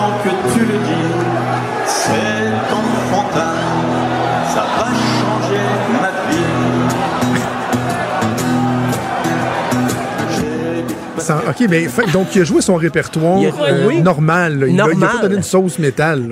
Par moment, il y avait quand même un groupe qui l'accompagnait sur scène, euh, les, grands gamins, le groupe qui le suit de temps en temps. C'était un petit peu plus rythmé, mais il restait très fidèle à son répertoire. Et c'était pas un dîner de con. Vraiment, le public des ados, même des jeunes adultes, se rappelaient ça de leur enfance et chantaient les chansons avec lui. Euh, c'était pas une blague. là. Le, le festival l'avait vraiment mis dans la programmation en sachant que ça allait être un succès. Henri Dess lui-même était pas sûr, était vraiment 78 ans. à lui, il Spécial. s'att- s'attendait pas à ça du tout. Euh, il y avait, au début, il y avait 2000 spectateurs et rapidement, il y en a eu 12 000 devant lui. Euh, et c'est un, vrai succès. Là. Parce que son fils, en fait, est fan de métal. Son Pierrick, euh, c'est lui qui a fait le lien entre les organisateurs du festival en disant Mon père, il serait capable de le faire, puis je suis pas mal certain que ça marcherait. Et ils n'ont pas hésité. Et euh, non, ce- celui qui hésitait, je pense, c'était Henri Dess lui-même, qui était pas certain, mais qui a un certain sens de l'humour. Ben, OK. Donc, mais je je serais curieux quand même de voir euh, Atchoum euh, au EV Montréal, la chanteuse pour enfants. Je, je serais vraiment curieux. Ou on, on ramène Henri Dess. Je, je l'ai demandé pour David Hasselhoff, mais pourquoi pas Henri Dess à EV Montréal? C'est à suivre. EV Montréal qui veut miser sur la famille de plus en plus, faire des, genre Un des bon moyen. Pourquoi pas, hein, Henri Dess? Oui. euh, c'est vrai qu'au Québec, par contre, il y a peut-être pas la même popularité qu'il y avait en France. là, parce qu'en Mais, France. mais, mais, tu sais, au Québec, on a eu un exemple. Il y a Jérémy Gabriel qui avait été. C'est-tu à Montebello qui avait ouais, été. c'est à Montebello, euh, ouais, ouais, ouais. Mais Qui a fait une version un peu trash de. De sa chanson. I don't I care. don't care. Eh, Euh, ouais. ben, ben, peut-être les, les- les chansons de passe-partout. euh, je sais pas, euh, monter les chansons de passe-partout en métal pour. euh, Ma un- petite vache à mal aux pattes version métal. c'est Je euh, l'attends, je l'attends. c'est en qui vont interpréter ça? À suivre, dossier à, à surveiller. Euh, sinon, en terminant, ben, c'est les premières images du film Stardust, qui va être un autre biopic musical. euh, là, c'est sur David Bowie. C'est on joue un petit peu parce que David Bowie avait son personnage de scène et, et c'est un peu ça qu'on va retracer dans le film parce que les, le, le réalisateur, l'équipe derrière le film n'a pas eu les droits de, de faire passer les vraies tunes de Bowie. Donc, Ah. on va, on y va avec l'époque où euh, il reprenait beaucoup de chansons, comme l'album Pin-Up, où il reprenait des chansons de sa jeunesse. Euh, mais ça complète un peu une espèce de trilogie du glam. Années 70, il y a eu Bohemian Rhapsody avec, sur, sur Freddie Mercury et Queen. Il y a eu Rocketman sur Elton John. Et là, une autre figure emblématique des années 70, David Bowie et le film Stardust. En fait, son personnage, c'était un peu son alter ego dans le temps. Il se déguisait, il s'appelait Ziggy Stardust en spectacle. On va explorer un peu ça. Euh, et je pense que c'est quand même une bonne idée parce que moi qui est un grand un fervent de ce genre de film sur la, la- la vie d'une vedette rock et tout ça, je trouve que quand on veut couvrir 50, 60 ans de carrière, euh, on perd des bouts. Il y a des raccourcis inévitables, il y a des distorsions par rapport à la réalité. Mais quand on se concentre sur une partie précise de la carrière d'un artiste, souvent, on, on manque moins d'affaires. Et comme un exemple, j'aime beaucoup nommer, c'est Backbeat, le film sur les Beatles, mais avant qu'ils deviennent populaires. Euh, il est vraiment bien fait. Et peut-être, il y a des bonnes chances. Stardust, c'est certain, je vais aller le voir. Je, je vais aller voir. C'est les seules fois que je vais au cinéma, c'est avec mes enfants, des films de Pixar ou des films, euh, des biopics euh, music- musicales. Donc, à surveiller Mais en, aussi. même, en même temps, Stéphane, là, je- le fait qu'il n'y ait pas accès à son répertoire, qu'il n'y ait pas les droits, puis qu'ils sont obligés de se rabattre sur des, Des des reprises, chansons hein. que soit là, vraiment les initiés, les, les fans de la première heure de Bowie vont reconnaître. Moi, je- moi, il me semble que ce serait suffisant pour que je dise, bon, ben, on va le mettre sur la glace, le projet, tant qu'on réussira pas à les convaincre, parce que il me semble qu'il va avoir une déception, c'est presque inévitable? Ah, c'est sûr que les, les- vrais fans de Bowie. Ben, D'ailleurs, quand c'est sorti, les images sur euh, Variety cette semaine, les fans de Bowie, ça se déchaînait. Là, c'était justement le film, il est attendu qu'une un fanal déjà. Là. Euh, mais il y a aussi, c'est parce que le fils de David Bowie, Duncan Jones, est réalisateur lui-même. La rumeur veut que lui ait eu aussi l'idée, parce que c'est lui qui a dit non, vous n'aurez pas les droits pour les chansons de mon père dans, le film, les chansons écrites par euh, Bowie. Et la rumeur veut que il veut faire un film sur son père, donc il se garde les droits, il détient, euh, il, il lâche pas son, euh, son bout comme on dit, et ça surveille, mais je suis pas sûr que c'est un projet qui est tabletté, qui est très concret, parce que le, film Stardust, lui, ça va sortir en 2020, c'est, c'est presque fini de tourner, mais le film du fils de Bowie, c'est plus à l'état de rumeur, donc. euh, mais Qu'est-ce que tu penses, Stéphane, des, des groupes qui sont aussi euh, réfractaires à faire partager le- le- leur musique ou à donner les droits? Le bon, on vient de parler de la, la succession de David Bowie, mais tu sais, je pense entre autres, euh, des fois c'est sur YouTube ou dans des films. Il y a un gars que je suis sur YouTube qui s'appelle Rick Beato, un, un producteur. Il fait des capsules super intéressantes sur la musique. Tu sais, il explique qu'est-ce qui fait qu'au niveau mélodique dans une chanson, ça, ça pogne, euh, les meilleurs solos de l'histoire. Puis il y a des fois qu'il dit, mettons, tel groupe, là, euh, il pense, euh, il y a des groupes, je pense que U2 sont là-dedans, Guns N' Roses. Il dit, je peux pas, je peux pas jouer un extrait du solo parce que sinon ma vidéo va être barrée. Il me donne pas le droit d'utiliser ça. Je, trouve que ce serait un peu ridicule en 2019 de dire non, non, t'as pas le droit de reprendre ma tune ou quoi que ce soit. C'est, enfantin, même à la limite, non? Ben, surtout, c'est dur d'avoir le contrôle. Je trouve ça. Parce qu'à quelque part, il peut dire non à quelqu'un, mais d'autres vont le faire sinon. Et puis. euh, mais je t'avoue, mais comme pour les films. Si ça dénature la chanson, mais moi j'irais au cas par cas. là. Si c'est vraiment la Ben. chanson qui se trouve à être. Mais tu sais, pour. euh, comme tu parles des capsules YouTube, si le- le- le- c'est vraiment à propos de la musique, je vois pas en quoi ça peut déranger les créateurs de la chanson. là. Je- c'est un peu. euh, des fois, je trouve que c'est un peu hautain, je dirais. Ben, c'est. Ah, utilisez pas ma chanson parce que vous la sortez de son contexte, vous la dénaturez. Ah oui, c'est ça. Mais à à la moi, limite, ça l'a fait juste vivre encore. Quelqu'un qui fait une version acoustique dans son salon de tatoune, ben, crème, il a fait vivre. Ben, Il c'est ça. va la faire connaître à d'autres gens qui la connaissaient peut-être pas. Et- je peux comprendre pour de la pub des fois parce que ça va annoncer un produit qui est peut-être pas bon euh, éthique ou en lien avec la, la création de l'artiste. Mais pour des capsules comme ça, là, je, je vois pas. euh, ou même pour des films, des fois, si le réalisateur a pensé une chanson en écrivant son film, le scénariste a pensé une chanson, ben c'est tout à l'honneur du groupe euh, qui a composé la, la chanson. Euh, mais justement, en 2000, ben, fin 2019, 2020, euh, il y a des groupes ben, qui ont accepté au moins que leur chanson fasse partie d'un film parce que c'est un film sur eux. Il va y avoir un film sur Leonard Skinner. ça, ça, ça m'a surpris. Euh, ben, c'est- le film va s'appeler Street Survivors. Parce que c'est vrai que Leonard Skinner a eu euh, des accidents, il y a eu des décès, tout ça. Ils ont eu une vie assez rock'n'roll, Ouais. malgré qu'on connaisse à peu près tout le temps la même chanson. Sweet Euh, Home. voilà. J'étais surpris que le, le film porte pas le nom Sweet Home Alabama. Ça. Aurait pu. Mais il va y avoir aussi un film sur Journey. Un film en 2019. Le titre n'est pas encore euh, révélé. Mais Journey, la- Don't stop believing? Ouais, c'est c'est fort probable. La grosse histoire de Journey, c'est qu'ils ont trouvé leur chanteur sur YouTube là, parce que Steve Perry, le chanteur original, a- quitté, ne voulait plus vraiment faire de la musique. ils se sont retrouvés un chanteur en voyant un, jeune homme là, qui, qui, était sur YouTube, mettait des capsules de lui, qui reprenait du Journey. Donc, c'est une histoire, surtout du point de vue du jeune chanteur, c'est quelque chose qui peut faire l'objet d'un film. Euh, et sinon, ce qui est en préparation, il y a Elvis Presley, mais comme s'il n'y avait pas eu assez de films sur Elvis Presley. Euh, mais c'est Tom Hanks qui va jouer son... Euh, son agent, le colonel Parker. Et il paraît que la, la, relation va surtout jouer entre les deux. Le film va porter sur leur, euh, leur mésentente, mais aussi leur complicité. Euh, il y a Blonde Ambition, un film sur Madonna, euh, un film sur Céline Dion, mais qui est un peu une parodie, parce que c'est Valérie Lemercier, une humoriste française, oui. humoriste chanteuse. Elle va proposer un film, mais on s'entend que ben, c'est Sylvain Marcel qui va jouer ben René oui. Angélil. Ben oui, j'avais vu passer ça. Et il y a des rumeurs sur ce film-là, comme quoi, là c'est pas bon. Ça, ça, serait vraiment, ça, serait vraiment, bizarre d'imiter l'accent québécois, ben, entre autres. C'est ça. Moi, j'ai peur. Ça donnerait quelque chose de bien spécial. Ça va être euh, spécial. Oui, je suis bien d'accord, mais je vais sûrement aller le voir quand même. Je suis ben un oui, peu on va masochiste. tous vouloir le voir. Un film sur Amy Winehouse en préparation. Mm. Un film sur Boy George. Hein? Pourquoi pas? Okay. Euh, Respect, un film qui va s'appeler sur Aretha Franklin. Euh, un film sur Aretha Franklin qui va s'appeler Respect. Euh, Janis Joplin, un film en préparation qui va tout simplement s'appeler Janice. Mais ça, c'est à l'état de tournage. Puis il y a des tournages qui sont pas encore débutés parmi les films euh, que je viens d'identifier. Donc, euh, il y, a des projets qui ont été déposés, mais pas du tout. Il n'y a pas de financement, mais il paraîtrait les artistes qui reviennent le plus souvent là, pour les biopics, c'est ACDC, Van Halen, Aerosmith, Guns N' Roses, The Eagles, Led Zeppelin, Fleetwood Mac. Prince. Donc, si vous êtes scénariste, là, vous pouvez faire. Il y a peut-être des choix. bonnes chances. Euh, oui, parce que ça a tellement fonctionné. Bohemian Rhapsody, c'était. Je pense que c'est 900 millions que ça a rapporté, puis là, ça va sûrement faire un milliard d'ici la fin de l'année. Euh, ces films-là marchent beaucoup. Rocketman, ça a été un grand succès. Ben oui, je l'ai pas vu encore. Ça, j'ai hâte de le voir. Ça, moi, j'ai préféré ça à Bohemian Rhapsody, mais bon, ça, les avis sont partagés là-dessus. Euh, dans un autre genre, Dirt sur Motley Crue était euh, ben, un gros adoré. succès Netflix. Moi, j'ai bien Moi, aimé adoré. aussi.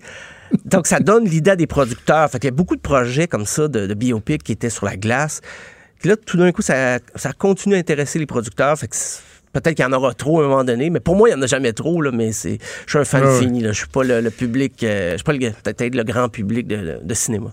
Stéphane, quelle belle semaine on a passée. On remet ça la semaine prochaine. Je te souhaite un bon week-end. Merci. Et toi aussi. Stéphane Plante. Maude, avant d'aller en pause, il y a une nouvelle de dernière heure qui vient de tomber. Oui, les actionnaires de Transat qui étaient réunis à l'hôtel Sofitel pour une assemblée extraordinaire ont euh, finalement approuvé l'offre d'achat d'Air Canada. Ça vient tout juste euh, de tomber. Il devrait y avoir d'ailleurs un point de presse là, euh, sous peu de Jean-Marc Eustache. Ce sera sa première conférence de presse depuis tout le début de cette espèce de saga-là et ce sera aussi sa dernière. J'imagine qu'il euh, il va en profiter pour annoncer la fermeture complète et totale de Transat, le congédiement de tous les employés québécois et euh, une explosion des prix. Non? On va voir. Non, non, je, je fais des blagues, mais je pense qu'on a raison d'avoir des, des- des réserves euh, envers cette transaction-là. En même temps, les affaires, c'est les affaires. Est-ce que le gouvernement devait intervenir de quelque façon que ce soit? Non, parce que c'est pas eux qui sont l'actionnaire de contrôle. Euh, tout un chacun a fait ses représentations. Moi, je l'ai dit cette semaine, j'aurais bien aimé que le groupe euh, formé par Pierre-Carl Pelado et d'autres investisseurs, on parlait peut-être d'Air France, de KLM, euh, puissent avoir accès aux mêmes informations que euh, Air Canada avait, qui pas eu une exclusivité qui soit donnée à Air Canada dans la négociation avec Transat pour qu'eux puissent voir s'il était en moyen de, concurrencer, d'apporter une offre qui aurait pu peser dans la balance. Malheureusement, Transat a choisi de ne pas le faire. Il y a plein de questions euh, qui demeurent, entre autres les gros versements qui ont été faits aux, euh, aux dirigeants principaux d'Air Canada. Est-ce qu'il n'y a pas eu délit d'initié ou quoi que ce soit? Pour le reste, je maintiens que pour le voyageur, euh, il y a des questions à poser, il y a des craintes, mais je pense qu'il faut quand même prendre un certain recul et se donner le temps de voir ce que ça va donner. Il est franc et nuancé. Jonathan Trudeau. La politique lui coule dans les veines. Vous écoutez Franchement dit. Bon, Maude, euh, je- on va aller à Vincent Dessureau dans pas long, mais là, je, je- je- je suis un peu perplexe parce que tu me dis que tu as un invité ou une invitée surprise pour moi. Là, c'est comme si je perdais le contrôle du show. là. Oui, ben, je parlais avec cette personne mystère au, euh, au bureau. Puis il me disait, ben là, euh, c'est le fun, votre show, c'est 10h à midi, mais là, moi, je pourrais plus y parler, tu sais, durant mon émission à FCN. Je me suis dit, avant que ce soit rendu vraiment impossible, ben là, je vais les réunir au moins pour un petit cinq minutes ensemble en ondes. On va parler à Mario Dumont qui est sur un terrain de golf présentement. Je n'y suis plus. Ah, il est plus là. Il a fini. Ben là, ça s'est-tu bien passé? Oui, quand même. Correct? Quand même. Hey, salut, tu sais, toi puis moi, on, on se bat pour euh, un concours, je pense, autant à TVA qu'à Cube. C'est les, les plus bronzés. Mais tu, tu me dépasses toujours d'un d'un- d'un petit peu plus. Ouais, là, Le j'ai monde me encore, dit, euh, j'ai encore une manche ce matin là, de, de ben là, c'est bronzage. ça. Comment ça va? Ça va très bien, ça va très bien. Mais oui, euh, c'est- c'est c'est la réalité de ta nouvelle heure d'émission. là. Notre bloc de 11 heures de politique euh, quotidien à Mm. LCN euh, ne sera plus possible. Oui, et, c'est drôle parce que tout le monde euh, me dit c'est le fun, t'as une heure de plus, nouvelle émission, tu travailles avec Maud, puis je dis tout ça, c'est génial, j'aime ça faire la radio, c'est le fun. En même temps, tu sais qu'on travaille sur plusieurs plateformes comme ça, tout ne peut pas être parfait. Ça venait avec euh, un, choix, une conséquence, c'est-à-dire qu'on on perd le- le- les trois segments qu'on avait par semaine ensemble, une vingtaine de minutes à chaque fois. Puis, écoute, ce n'est peut-être que partie remise, je le souhaite, un moment donné, on- se retrouvera, mais te dire à quel point j'avais du fun à faire euh, ce segment-là avec toi, parce que tu sais, c'est différent de si, mettons, je te salue bonjour au bulletin de nouvelles de faire un 2-3 minutes, ou à l'ajoute où on chicane. Tu sais, toi puis moi, c'était on jase, on potine, on déconne, puis c'était vraiment le fun. Oui, on avait beaucoup de plaisir à le faire. Mais il y aura d'autres occasions. Il y aura d'autres occasions, j'en ai aucun doute. la vie est longue. Mais tu vois, euh, c'est euh, c'est quand même le, le- je dirais l'avantage dans notre dans notre travail qui fait que c'est quasiment pas du travail. Je veux dire, quand on faisait ce, ce, ce 14-15 minutes-là de politique, c'est dur de dire qu'on est en train de travailler. là. T'sais, on jase de toutes sortes d'histoires. Euh, j'ai hâte de voir ce que tu vas me raconter. Quand je te raconte une, j'ai hâte d'avoir ta réaction. Tu sais, c'est dur. Tu sais, si, si on se compare avec d'autres métiers très durs là, pour lesquels on- c'est dur de dire nous autres, on, on travaille. Là. Puis, bien sûr qu'on travaille dans le sens que dire, on n'a pas la science infuse. là. Si on est au courant de ça, c'est parce qu'on a lu, c'est parce qu'on a le parlé à des gens, c'est parce qu'on s'est gardé informé. Mais je veux dire, une fois qu'on a fait tout ce travail de préparation puis d'être au courant des affaires, dans l'exécution, on n'a pas l'impression de, de travailler fort. On a quasiment l'impression de s'amuser. On Le est quand même privilégié. Le plus dur, je pense, euh, des fois, c'était de ne pas avoir le piton trop collé. Là. Il y a une couple de fois qu'on est passé proche de l'échapper. Et des fois, euh, euh, tu sais, ce que les gens voient pas, c'est que souvent, bon, on va, même si on n'était pas, souvent j'étais en duplex à Québec, on se parle avant les segments ou pendant les pauses. Et c'est arrivé quelquefois que deux secondes avant d'entrer en onde, tu sais, on aurait pu, euh, on aurait pu avoir l'air fou un peu en rentrant en onde à, à juste rire puis pas être capable de parler. là. Oui, parce que la politique, ça peut faire rire aussi, là. Ou certaines, certaines personnes, leur comportement et leurs actions, des fois on en rit en ondes, là, mais c'est sûr que des fois, hors d'onde, on peut s'en permettre une coche de plus. Mais là, t'as un beau duo avec Maude, là. Oui, écoute, j'ai le, le, le même genre de duo, puis je, je suis pas dans la flagornerie, là, mais tu sais, toi puis Des, ce que vous avez comme dynamique, comme duo, moi, ce que j'avais en tête en voulant travailler euh, avec une personne comme Maude, c'était ça, tu sais, d'avoir une personne euh, qui, qui est super professionnelle, qui est sympathique, avec qui l'échange est facile, puis écoute, une première semaine de fête, je suis très, très, très, très heureux. Euh, toi, tu as repris le collier avec, euh, avec euh, Vincent aussi au cours de la dernière semaine, donc on vous écoute à 15h cet après-midi, puis à LCN, tu recommences, c'est quoi, c'est le 2 septembre? C'est ouais, le jour de la fête du travail. OK. L'après-midi, t'es-tu là? Tout, en fait, toutes les émissions régulières de LCN recommencent avec la fête du travail, donc dans, Ok. dans 10 jours. OK, mais après-midi, tu te fais bronzer. C'est ça que je comprends? Oui, oui, je suis encore. Cette semaine, j'avais une semaine de trois jours, là. Une longue fin de Ah, semaine. mais la semaine prochaine, je reprends lundi, là, je reprends le collier jusqu'à Noël après ça. OK. Ben écoute, toujours un plaisir de te parler, puis on se recroise bientôt, Mario. Hey, salut, bonne Merci, saison. Mario. Bye. Salut, Bye. Mario Dumont, qu'on entend euh, en semaine avec euh, Vincent à 15h et qu'on peut entendre évidemment à LCN aussi à TVA. Euh, merci, merci de, de, de, de, de m'avoir euh, donné ce- ce- cette opportunité-là. On se parle jamais à radio, Mario, puis moi, juste à. Non, mais c'est ça. Fait que je me suis dit, ben là, tant qu'à faire, tant qu'à être là. bien fait. Puis tant qu'à poursuivre dans, dans la série de- d'invités surprises qui se pointent n'importe quand dans le studio cette semaine. euh, Sais-tu que j'avais peur, une je vais dernière te le dire, là? OK, t'avais, ah, t'avais peur? J'avais peur, mais non, mais pas ça, les surprises? Oui, non, j'aime ça. Oui, j'aime ça. Mais je, je me disais, elle va-tu mettre genre Mario Pelcha en ligne? Pourquoi j'ai- mis Mario Pelcha en Parce que, ligne? parce que j'ai fait un fou de moi dans les promos cet été. Je sais pas si Maxime l'a fait jouer dans les promos, mais lorsqu'on Ah, enregistrait des, ok. des, des, des- des petits segments, là, tu sais, pour euh, qu'est-ce que vous avez, crème glacée ou euh, je sais pas trop quoi. Moi, j'ai beaucoup là. entendu celle-là du Speedo, là. OK, bon, ben, Ça, il y joué aussi beaucoup. comme la chanson Plaisir coupable et j'ai chanté comme un débile dans mon micro. Euh, Pleure dans la pluie de Mario Pelcha et, et Max se pissait dessus. Là, je me suis ça peut-tu être genre Mario Pelcha qui va rire de moi en, en- en faisant jouer cet extrait-là? Fait que je suis bon. très, très, très content d'avoir parlé Dieu, tu me donnes à des Mario idées. Dumont. Très content. Hey Vincent, justement, on parle de Vincent Dessureau. Il est en studio avec nous. Salut Vincent. Salut. Merci de m'avoir prêté euh, ta douce Ben là, pendant écoute, quelques minutes. Je suis en larmes, c'était tellement beau votre moment à toi et Mario. Là, tu nous lances des fleurs à moi et Maude, puis là, on s'écoute, on se pourrait Ben plus, oui. là. Et puis Mario qui a eu des commentaires dithyrambiques à ton endroit dans une, dans, dans une revue dernièrement. Là, Oui, sur Facebook. dans l'éco-vedette, je l'ai montré à tout le monde. Mais. Y a-tu de l'amour? Mais en même temps, euh, aujourd'hui, il est en vacances, Mario, puis il va avoir fait du Trisac, euh, ton show, puis il est pas dans le mien.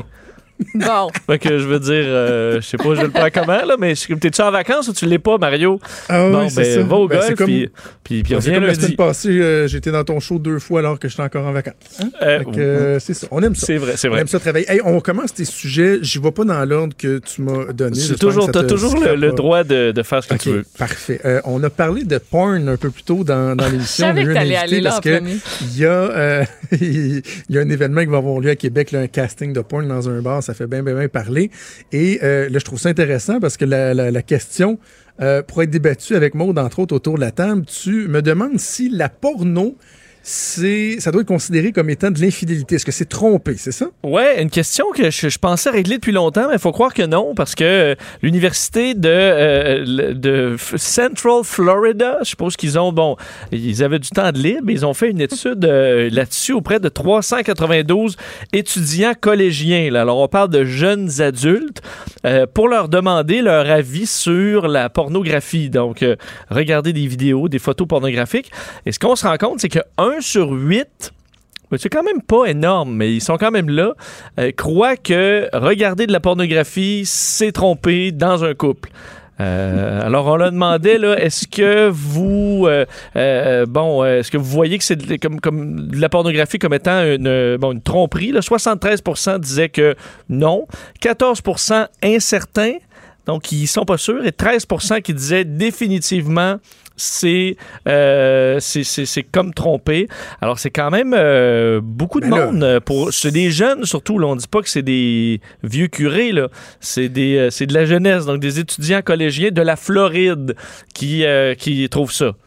Parce que les 14 qui se disent incertains, on s'entend qu'ils ont juste de la misère à s'assumer puis ils considèrent que c'est de l'infidélité. Ah, il était juste gêné dans le sondage. On en arrive à un genre de, de, de 27% presque euh, un quart. C'est quand même un Ouais. résultat qui est surprenant. Ce qui fait que je vais me tourner tout de suite vers Maude. Ah, ah, Maude, qui, qui est la voix de la raison. Ben la pornographie en ligne, est-ce que c'est de l'infidélité? You're on the spot. Mais non. Point. Non, Ce sera tout. Non. Euh, mettons euh, deux heures par jour. Non. Non, ok. C'est La comme de- si- demi-journée. c'est un problème. là. Ça peut être un autre problème rendu là, peut-être, que de l'infidélité.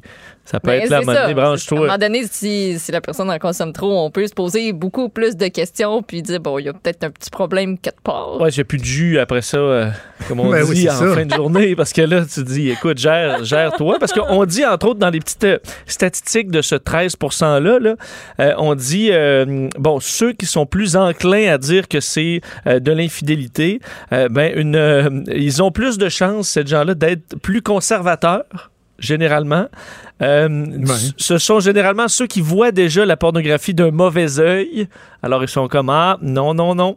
Et euh, les gens qui sont plus insécures aussi voient ça rapidement comme étant de l'infidélité. Ou ceux qui sont tout simplement plus prompts à être jaloux sont Ben oui. ceux qui vont voir euh, justement de l'infidélité là. Alors que ceux qui sont plus confiants, euh, ben, il n'y a pas trop de problèmes, là, je te dirais. Toi, toi Vincent, tu tu considères-tu que c'est c'est de l'infidélité? Non, ou- non, ça va bien. euh, ça va bien à vais ce vous je vous qu'il faut- un bémol. Oui, oui, vas-y, t'apportes un bémol. Je vous apporte un bémol parce que d'aucune façon, je considère que, que c'est de l'inf- l'infidélité quand on, on est dans une définition traditionnelle de ce que c'est, tu sais, consulter de la pornographie.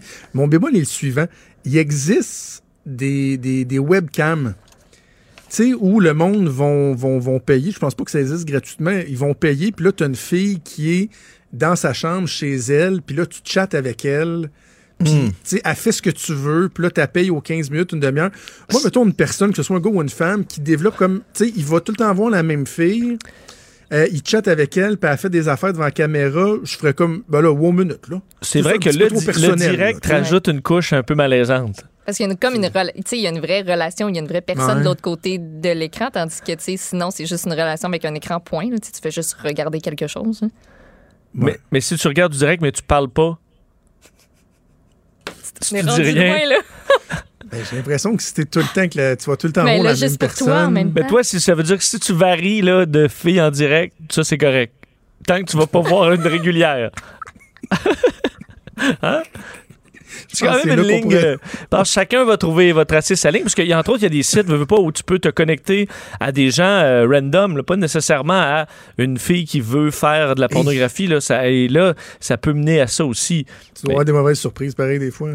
Des mauvaises surprises? Oui, je pense que oui. Je pense que oui. là. Mais il y avait au début le fameux chat roulette, là, où, euh, Oui. tu sais, veux, veux pas, c'était comme l'idée de connecter le monde, euh, tu sais, de façon aléatoire, puis tu fais tomber sur, euh, tu sais, une Indienne ou un, un Portoricain, puis là, vous allez pouvoir découvrir le monde ensemble. Tout ça entrecoupé de pénis. à toutes les deux clics. Alors, ça, c'était... Quand, beaucoup- quand il, Oui. quand il y avait les chat rooms, là, tu sais, toi puis moi, on, on a connu l'époque où c'était MIRC vraiment populaire. ça, là. là. Exactement. À peu près personne n'utilisait son vrai nom. Là. Tu sais, On avait tout comme un, Ben un nom de scène. Là. Toi, mettons, c'était quoi ton, ton nom? Hey boy, j'en ai eu tellement. Comment savoir? Euh, je sais pas. Pour vrai. T'as pas euh, un exemple, non? Moi, un- c'était quoi? C'est quoi? C'était Lestat. Les stats. Pour- Ouais, j'étais un fan de Pour- Dan Rice et des, euh, des livres euh, d'entretien avec un vampire, euh, La Reine des damnés, tout ça. Fait que mon, mon nom de personnage, c'était Lestat comme Lestat le vampire. Wow, OK, ça n'a pas rapport avec la snat, là. Non, non, mais non, Lestat, c'est Lester, normal, Lester, je sais pas. Lestat, Lestat. comme Tom Cruise dans Entretien avec un vampire. Là. C'était- Ouais. c'était- C'était, ouais, je trouvais ça c'est ridicule, pareil. hein. Ouais, puis on s'est, stat. on s'est rendu compte que discuter de même avec des gens au hasard, ça amenait pas grand-chose. hein. Euh, Le chat, de même, euh, au hasard, on a un peu... à- on est passé à autre chose. On était comme très excités de la connexion avec tout le monde. Puis finalement, là... Tu sais, tu demandais le ASV, là. Euh, Tu fais ça, toi? Tu sais, âge, sexe, ville. Ah oui, oui, oui, oui. Là, tu disais genre salut ASV ou ça va. euh, puis là, la personne te disait ouais, euh, tu sais, euh, 18. euh, bon, puis euh, tu pouvais jaser. J'ai pas connu ça. J'ai Oui, c'est ça, hein, t'es trop jeune. C'était assez direct. Hein? C'est l'équivalent de rencontrer quelqu'un dans un bar puis de dire Salut, couches-tu? C'est- Ouais, ben là, c'est DTF maintenant, mais ça, ça marche encore, mais c'est ça fonctionne sur d'autres euh, applications maintenant. OK. Parlons de, de continuons les relations interpersonnelles. Est-ce que le chien est aussi l'ami de votre cœur? Oui, Dans quel par- sens? Ben, en fait, parce que euh, étude euh, concernant les. euh, en fait, une étude euh, tchèque sur euh, les maladies cardiovasculaires qui se rend compte que avoir un chien est peut-être une des meilleures choses que vous pouvez avoir pour votre santé euh, cardiovasculaire. Enfin, on a fait le test, l'étude quand même euh, assez euh, exhaustive auprès de 2000 personnes euh, sur de nombreuses années. D'ailleurs, c'est pas terminé, ça va se terminer en 2030, cette étude-là complète, là, des gens entre 20 24 et 65 ans où on fait des entrevues, des tests, de- des tests physiques, euh, bon, et, compagnie, là, le, tout, tout, tout le Bataclan des prises de sang, pour se rendre compte que ceux qui ont des animaux domestiques de 1 ont en général une meilleure santé vas- cardiovasculaire et au, sommet de ça, c'est ceux qui ont des chiens parce que, euh, puis c'est ce que les chercheurs disent, puis ça paraît quand même évident, là, ça vous permet de rester plus actif physiquement, Ben oui. d'avoir un, un chien. Alors ça vous dégourdit, puis on dit que les gens qui ont des, euh, des animaux domestiques en, en moyenne euh, ont une meilleure alimentation. Ça, on se l'explique encore pas vraiment. C'est quoi le lien? Ben, je sais pas. Parce qu'il mange la bouffe Ok. du chien, quoi. Non, non, ben peut-être que tu, ça t'amène une conscience de, de la nature, je sais pas, parce que 16% des non-pet owners, ceux qui n'ont pas de- d'animaux, euh, ont une, euh, une diète pauvre, contrairement à 9 chez, les, chez ceux qui ont des, des animaux. Alors la différence est quand même importante. Et pour vous donner une idée, puisque c'est pas, euh, tu sais, c'est pas dramatique la différence, mais quand même, on prend là, le- le- votre santé cardiovasculaire, c'est sur 14. Là. 0 vous êtes mort, puis 14, vous avez un cœur euh, d'athlète. Et ceux qui ont le, médian, donc en moyenne sur, euh, sur ceux qui ont des, des animaux, c'est 10. Et ceux qui en ont pas, c'est 9. Alors, ça fait quand même une différence d'à peu près 7-8 juste pour avoir un, un animal. Et la différence entre un chien et n'importe quel autre animal, c'est 0,3. Alors, quand même un pourcentage qui fait une différence si vous avez des animaux de cours et si vous avez un chien encore plus. La seule mauvaise note, c'est euh, la consommation de cigarettes. Il semble que les, ceux qui ont des chiens sont plus fument davantage. Ça, encore là, c'est en République tchèque. Là. Je ne sais pas si, on peut transposer ça chez nous, mais vous fumez plus. Peut-être parce que ça vous donne Oui, oui. raison d'aller en, en griller une dehors. Et euh, l'étude va se poursuivre donc pour encore plus, presque 10, ça fait plus de 10 ans pour voir jusqu'où ça nous mène. On va essayer de spécifier qu'est-ce qui fait que les chiens euh, amènent tout ça à part euh, effectivement d'aller Ouais. sortir euh, marcher, mais que les, pour les médecins, ça pourrait être une stratégie euh, pour ceux qui veulent améliorer leur santé cardiovasculaire, carrément une recommandation de dire ben, si ça vous tente, là, c'est le temps d'avoir un chien Donc- parce que ça vous mettra plus en santé. Donc, tu as un chien, tu marches plus, mais euh, je veux dire, tu as moins de problèmes de cœur, mais tu fumes plus. Il y a comme, il y a comme un para- c'est paradoxal. là. Ben, en fait, c'est peut-être parce que l'effet est tellement est plus positif encore, mais atténué un peu par la cigarette. Tu comprends? Et euh, mais on dit aussi que ça aide contre, à combattre l'isolation et aide à la santé mentale aussi d'avoir des, des animaux. Et on a prouvé, il y avait une étude cette semaine qui disait que les, la, le, le- le stéréotype de la folle au chat n'existait pas. Donc, il n'y a même pas de limite là, à la posologie. Mm. avoir 10 chats, puis vous ne serez pas vu comme une, une folle parce que c'est confirmé Ça, que bien. vous n'êtes pas folle si vous avez ben, peut-être 10 chats, ça commence à être beaucoup, mais admettons 4 chats. C'est une Ah. bonne nouvelle. Oui. Moi, je suis contente. Mais tu sais, c'est ça, ça dépend de l'animal que tu as. Tu es plus en santé si tu un chien, OK. Mais si tu as des chats, là, ça fait pas grand-chose dans la vie. Puis des perruches non plus. Fait que. Ben, c'est ça, mais il y a quand même une différence sur Ouais. papier. Ça, il l'explique moins. C'est peut-être pour ça qu'ils misent beaucoup sur le chien, parce que c'est le seul qui peuvent trouver une explication. Parce pour- qu'avoir un poisson bêta, euh, ça te fait pas beaucoup marcher, à Non, part aller chercher, à part aller porter dans le bol. Non, ça c'est très Ça, ça meurt, ça meurt tout, ben, ça meurt tout le temps, ces affaires-là. Hey Vincent, on t'écoute euh, cet après-midi, puis euh, on se reparle la semaine prochaine. Hey, bravo pour votre première semaine. Puis, Merci. euh, Merci. Je vais être là vendredi prochain. Merci, bon week-end. Vincent. Dessureau qu'on peut entendre avec Mario Dumont tous les jours à 15h également dans son quiz Les Têtes Enflées euh, en soirée. Franchement dit. Jonathan Trudeau. Et Maude Boutet. Appelez ou textez au 187 Cube Radio 1877 827 2346. Cube Radio. Cube Radio. Et on reprend nos bonnes habitudes de terminer la semaine avec euh, Véronique Racine qui est en studio avec moi. Salut Véro. Allô, allô. Euh, on avait parlé au printemps de la possibilité, de la rumeur d'un retour de Star Academy. On s'était emballé. On avait fait jouer les meilleurs thèmes de Star Academy. Ah J'avais chanté, j'avais encore fait un fou de moi. C'est confirmé, ça va revenir. Nous pouvons nous réjouir, nous pouvons être heureux et de bonne humeur. Star Academy sera bel et bien de retour à l'hiver euh, 2021. Euh, ça a été confirmé par TVA aujourd'hui et ça sera la sixième saison parce qu'on le sait, c'était l'émission phare de télé-réalité dans les années 2000. Il y avait eu cinq saisons. On parle de 2003, 2004, 2005, 2009 et 2012. Et euh, ça nous avait permis de connaître plusieurs artistes, entre autres dans la première saison. Non, mais quelle cuvée, hein? Marie-Hélène Thibert en 2003, euh, Annie Villeneuve, Wilfred Leboutier, Mhm. c'était Hey, le- le, Wilfred. gagnant. Wilf- Ah, oui, Le beau hein. Wilfred. On va se le dire que c'était pas fair que ce soit lui qui gagne, par exemple, cette année-là. là. C'était Marie-Hélène qui aurait dû gagner. là. Mais tout le Nouveau-Brunswick. Était derrière lui aussi. hein. Oui, oui. Mais c'est vrai que c'était déchirant, Maude. Euh, T'as vraiment raison. Euh, c'était comme deux personnalités aussi tout à fait euh, différentes. Euh, T'avais d'un côté la voix Marie-Hélène Thibert, une fille plutôt timide, réservée, Mm. et de l'autre côté Wilfred Leboutier, plein de charisme. Le Euh, beau bonhomme. Oui, oui. Ah oui, Maude, fait. Ben, c'était le beau bonhomme de la gang. On Ouais. va se le dire. Mais non, il y avait Jean-François. Ça, c'était lui, Jean-François. Il y a personne qui se rappelle de Jean-François comme Ben, étant le beau c'était lui, bonhomme le de la beau gang. bonhomme. Ben oui. Ben, Hey, je me rappelle même pas de Je sais même Jean-François. plus c'est lequel. drôle, hein? Non, moi je non plus. Il y en a tellement, puis Mais- il y a tellement de saisons aussi. Il reste là. que c'est Marimé qui aura le plus percé finalement, Ouais. quand même, qui avait été éliminé euh, pas au début. Là, mais Mais tu sais, j'aurais euh, tendance à dire Marimé. Ah, c'est ça que tu. Excuse-moi, je pensais que. Eh, voyons, excuse. Je dirais même plus, tu sais, les Dupont et Dupont, là, qui disent la même chose finalement. Ah, ça, c'était bon, là.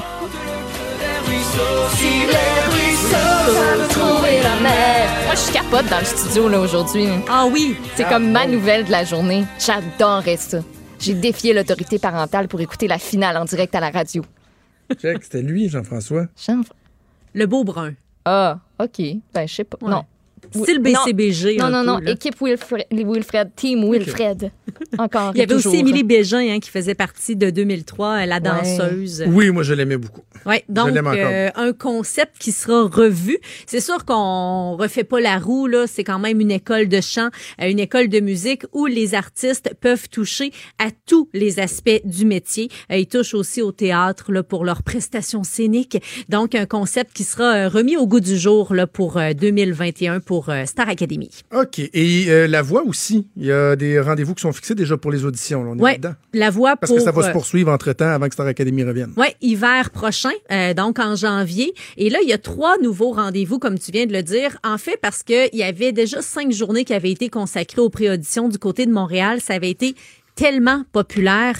Euh, fait que là, on a décidé de faire de nouvelles dates à l'hôtel euh, des gouverneurs. Ça va se passer en septembre du 5 au 7. Mais ça, c'est vraiment les trois dernières journées euh, de pré-audition pour Montréal. Et jusqu'à dimanche, mais là, ça se passe à Québec cette fin de semaine.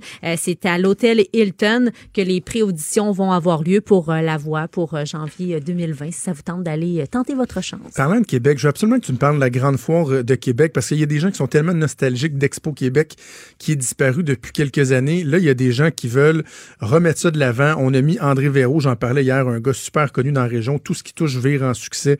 On pense aux soirées du 31 décembre euh, sur la Grande Allée. Et là, ça a débuté mercredi, la grande foire de Québec. Oui, puis ça se poursuit jusqu'au 25 août, euh, donc jusqu'à dimanche qui s'en vient.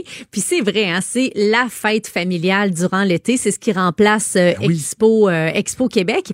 Et ça rappelle à plusieurs que le retour des classes s'en vient. Parce que c'est pas mal à Québec le dernier événement Oui. estival d'envergure. Donc, profitez-en cette fin de semaine. Euh, des manèges, des jeux, euh, des restaurants mobiles. Et là, je sens que je vais atteindre euh, ta fibre euh, émotive, Jonathan. Il y aura des chevreaux, il y aura une mini-ferme. Oh, des chevreaux, des chevreaux, des chevreaux. Tu savais, Maude, ma passion pour les chevreaux? Ben, je l'apprends à l'instant. J'ai j'ai traumatisé Véro avec ça euh, à la fin de la saison dernière. Écoute, je suis un maniaque des chevreaux.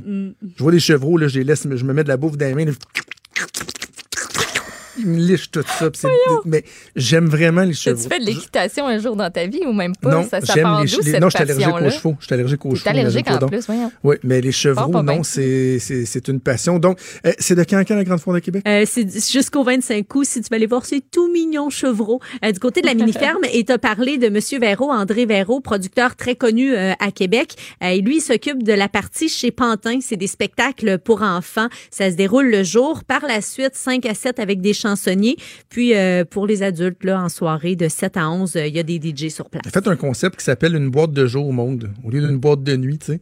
Ça s'appelle boîte de jour dans la, dans la journée où il va y avoir les spectacles pour, euh, pour les enfants et plus tard dans la journée pour les adultes. On invite les gens à y aller en grand nombre. Hey, il nous reste à peu près une minute, euh, Véro. Céline Dion, là, s'en vient s'établir à Québec pas mal là, pour Ouais. les répétitions pour cette tournée. Prenons le temps de jaser de Céline. Euh, c'est pour toute la durée de ses répétitions qu'elle sera à Québec. C'est pour sa tournée mondiale Courage. Et euh, son équipe a réservé 82 des 109 chambres euh, du nouveau complexe hôtelier du Capitole. Euh, puis pour ce qui est du quand va arriver Céline à Québec, bon, on sait que son, son équipe euh, est attendue le 2 septembre. Et elle, sa tournée Courage débute à Québec le 18. Il y aura aussi d'autres dates, dates pour le centre Vidéotron, entre autres euh, les 20 et 21 septembre. Tournée très, très attendue, hein, parce que c'est la première fois qu'elle part en tournée depuis l'arrêt de ses spectacles à Las Vegas. Elle était là-bas euh, depuis 16 ans. Merci, Véro. On se reparle le vendredi prochain. Maude, on a déjà une semaine de fait? Déjà. Ça a bien été? fait. Oui, elle est dans la boîte. Oui, je suis Est-ce contente. que tu, tu vas être là lundi? Je vais y être lundi. OK, Et puis je te prépare une bonne chronique en plus. Sais, C'est Ah ma oui, journée oui, de chronique oui, oui. lundi. J'ai là. vraiment hâte. J'ai vraiment hâte. On se Ah! reparle lundi. Sors-moi tes photos de skate pour lundi. De skater? Ouais. OK, je vais essayer de te trouver ça. Bonne semaine, bonne fin de semaine. Maude, merci à Véro. Bye. Merci à Mathieu Boulay. Merci à Joanne Henry à la mise en onde. Cube Radio.